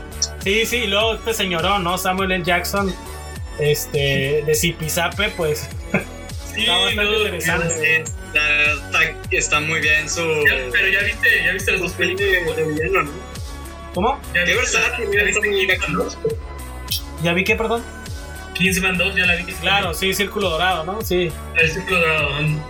Que de hecho, Dani, ya este año sale, ¿no? La tercera parte, ¿no? Que va a ser el inicio, ¿no? De, de cómo se crea, ¿no? La, la organización, ¿no? Pues esperemos que salga, ¿no? Porque la verdad, como está la situación actual, todos esos estrenos están. Sí, la, la promoción, de hecho, ya deberíamos de tener por lo menos dos trailers, ¿no? Eh, y pues sí está de preocuparse, ¿no? Si, si la película. Porque se mira, la verdad, a mí los trailers se me hicieron bastante buenos y ya no he visto nada Así que yo creo, yo creo que la van a mover, ¿eh? Hasta el próximo año. próximo año, Ralph Fiennes, ¿no? Y la va a protagonizar. Es la. ¿Eh? ¿Manda? Ralph Fiennes la va a protagonizar, ¿no? Creo. Así es. no me recuerdo. Tengo que esperar a ver qué tal. Siento que es el peor mitad de año fílmico que ha habido Y en, deportivo y todo, güey. en años. O sea, no, cultural, artístico, musical. de todo. Es un Quiero- año. quiero volver a llorar por el Comic Con. Quiero volver un minuto de silencio por el Comic Con que íbamos a ir y no fuimos. Ah. Ah, Ah, ya, ya, regresando. sáquenlo de sus Pero sí, de hecho, es una excelente recomendación esa, por la verdad. Kingsman es Las dos una-. Las dos son, las, la- a mí me encanta la segunda parte, eh, la pelea final me fascina, ¿no? Con Pedro Pascal, entonces, Ah, sí, es cierto, güey. Ah, sí. Ese personaje, maldito Mandalorian, güey. Qué cabrón está, güey. Es un Charles Sí, Bronson. Es como Burt Reynolds, Charles Bronson, eh, Mandalorian. O sea, ese personaje está bien perro, güey. La neta. Fíjate- Fíjate que cuando dijeron que iba a ser eh, Mandalorian, de hecho, fue lo primero que pensé en, él, en Pedro Pascal. Eh, no, ¿Cómo se llama? Eh, Tequila, ¿no? ¿Cómo se llama en esta película? Eh, No no, no, Tequila era el otro, el.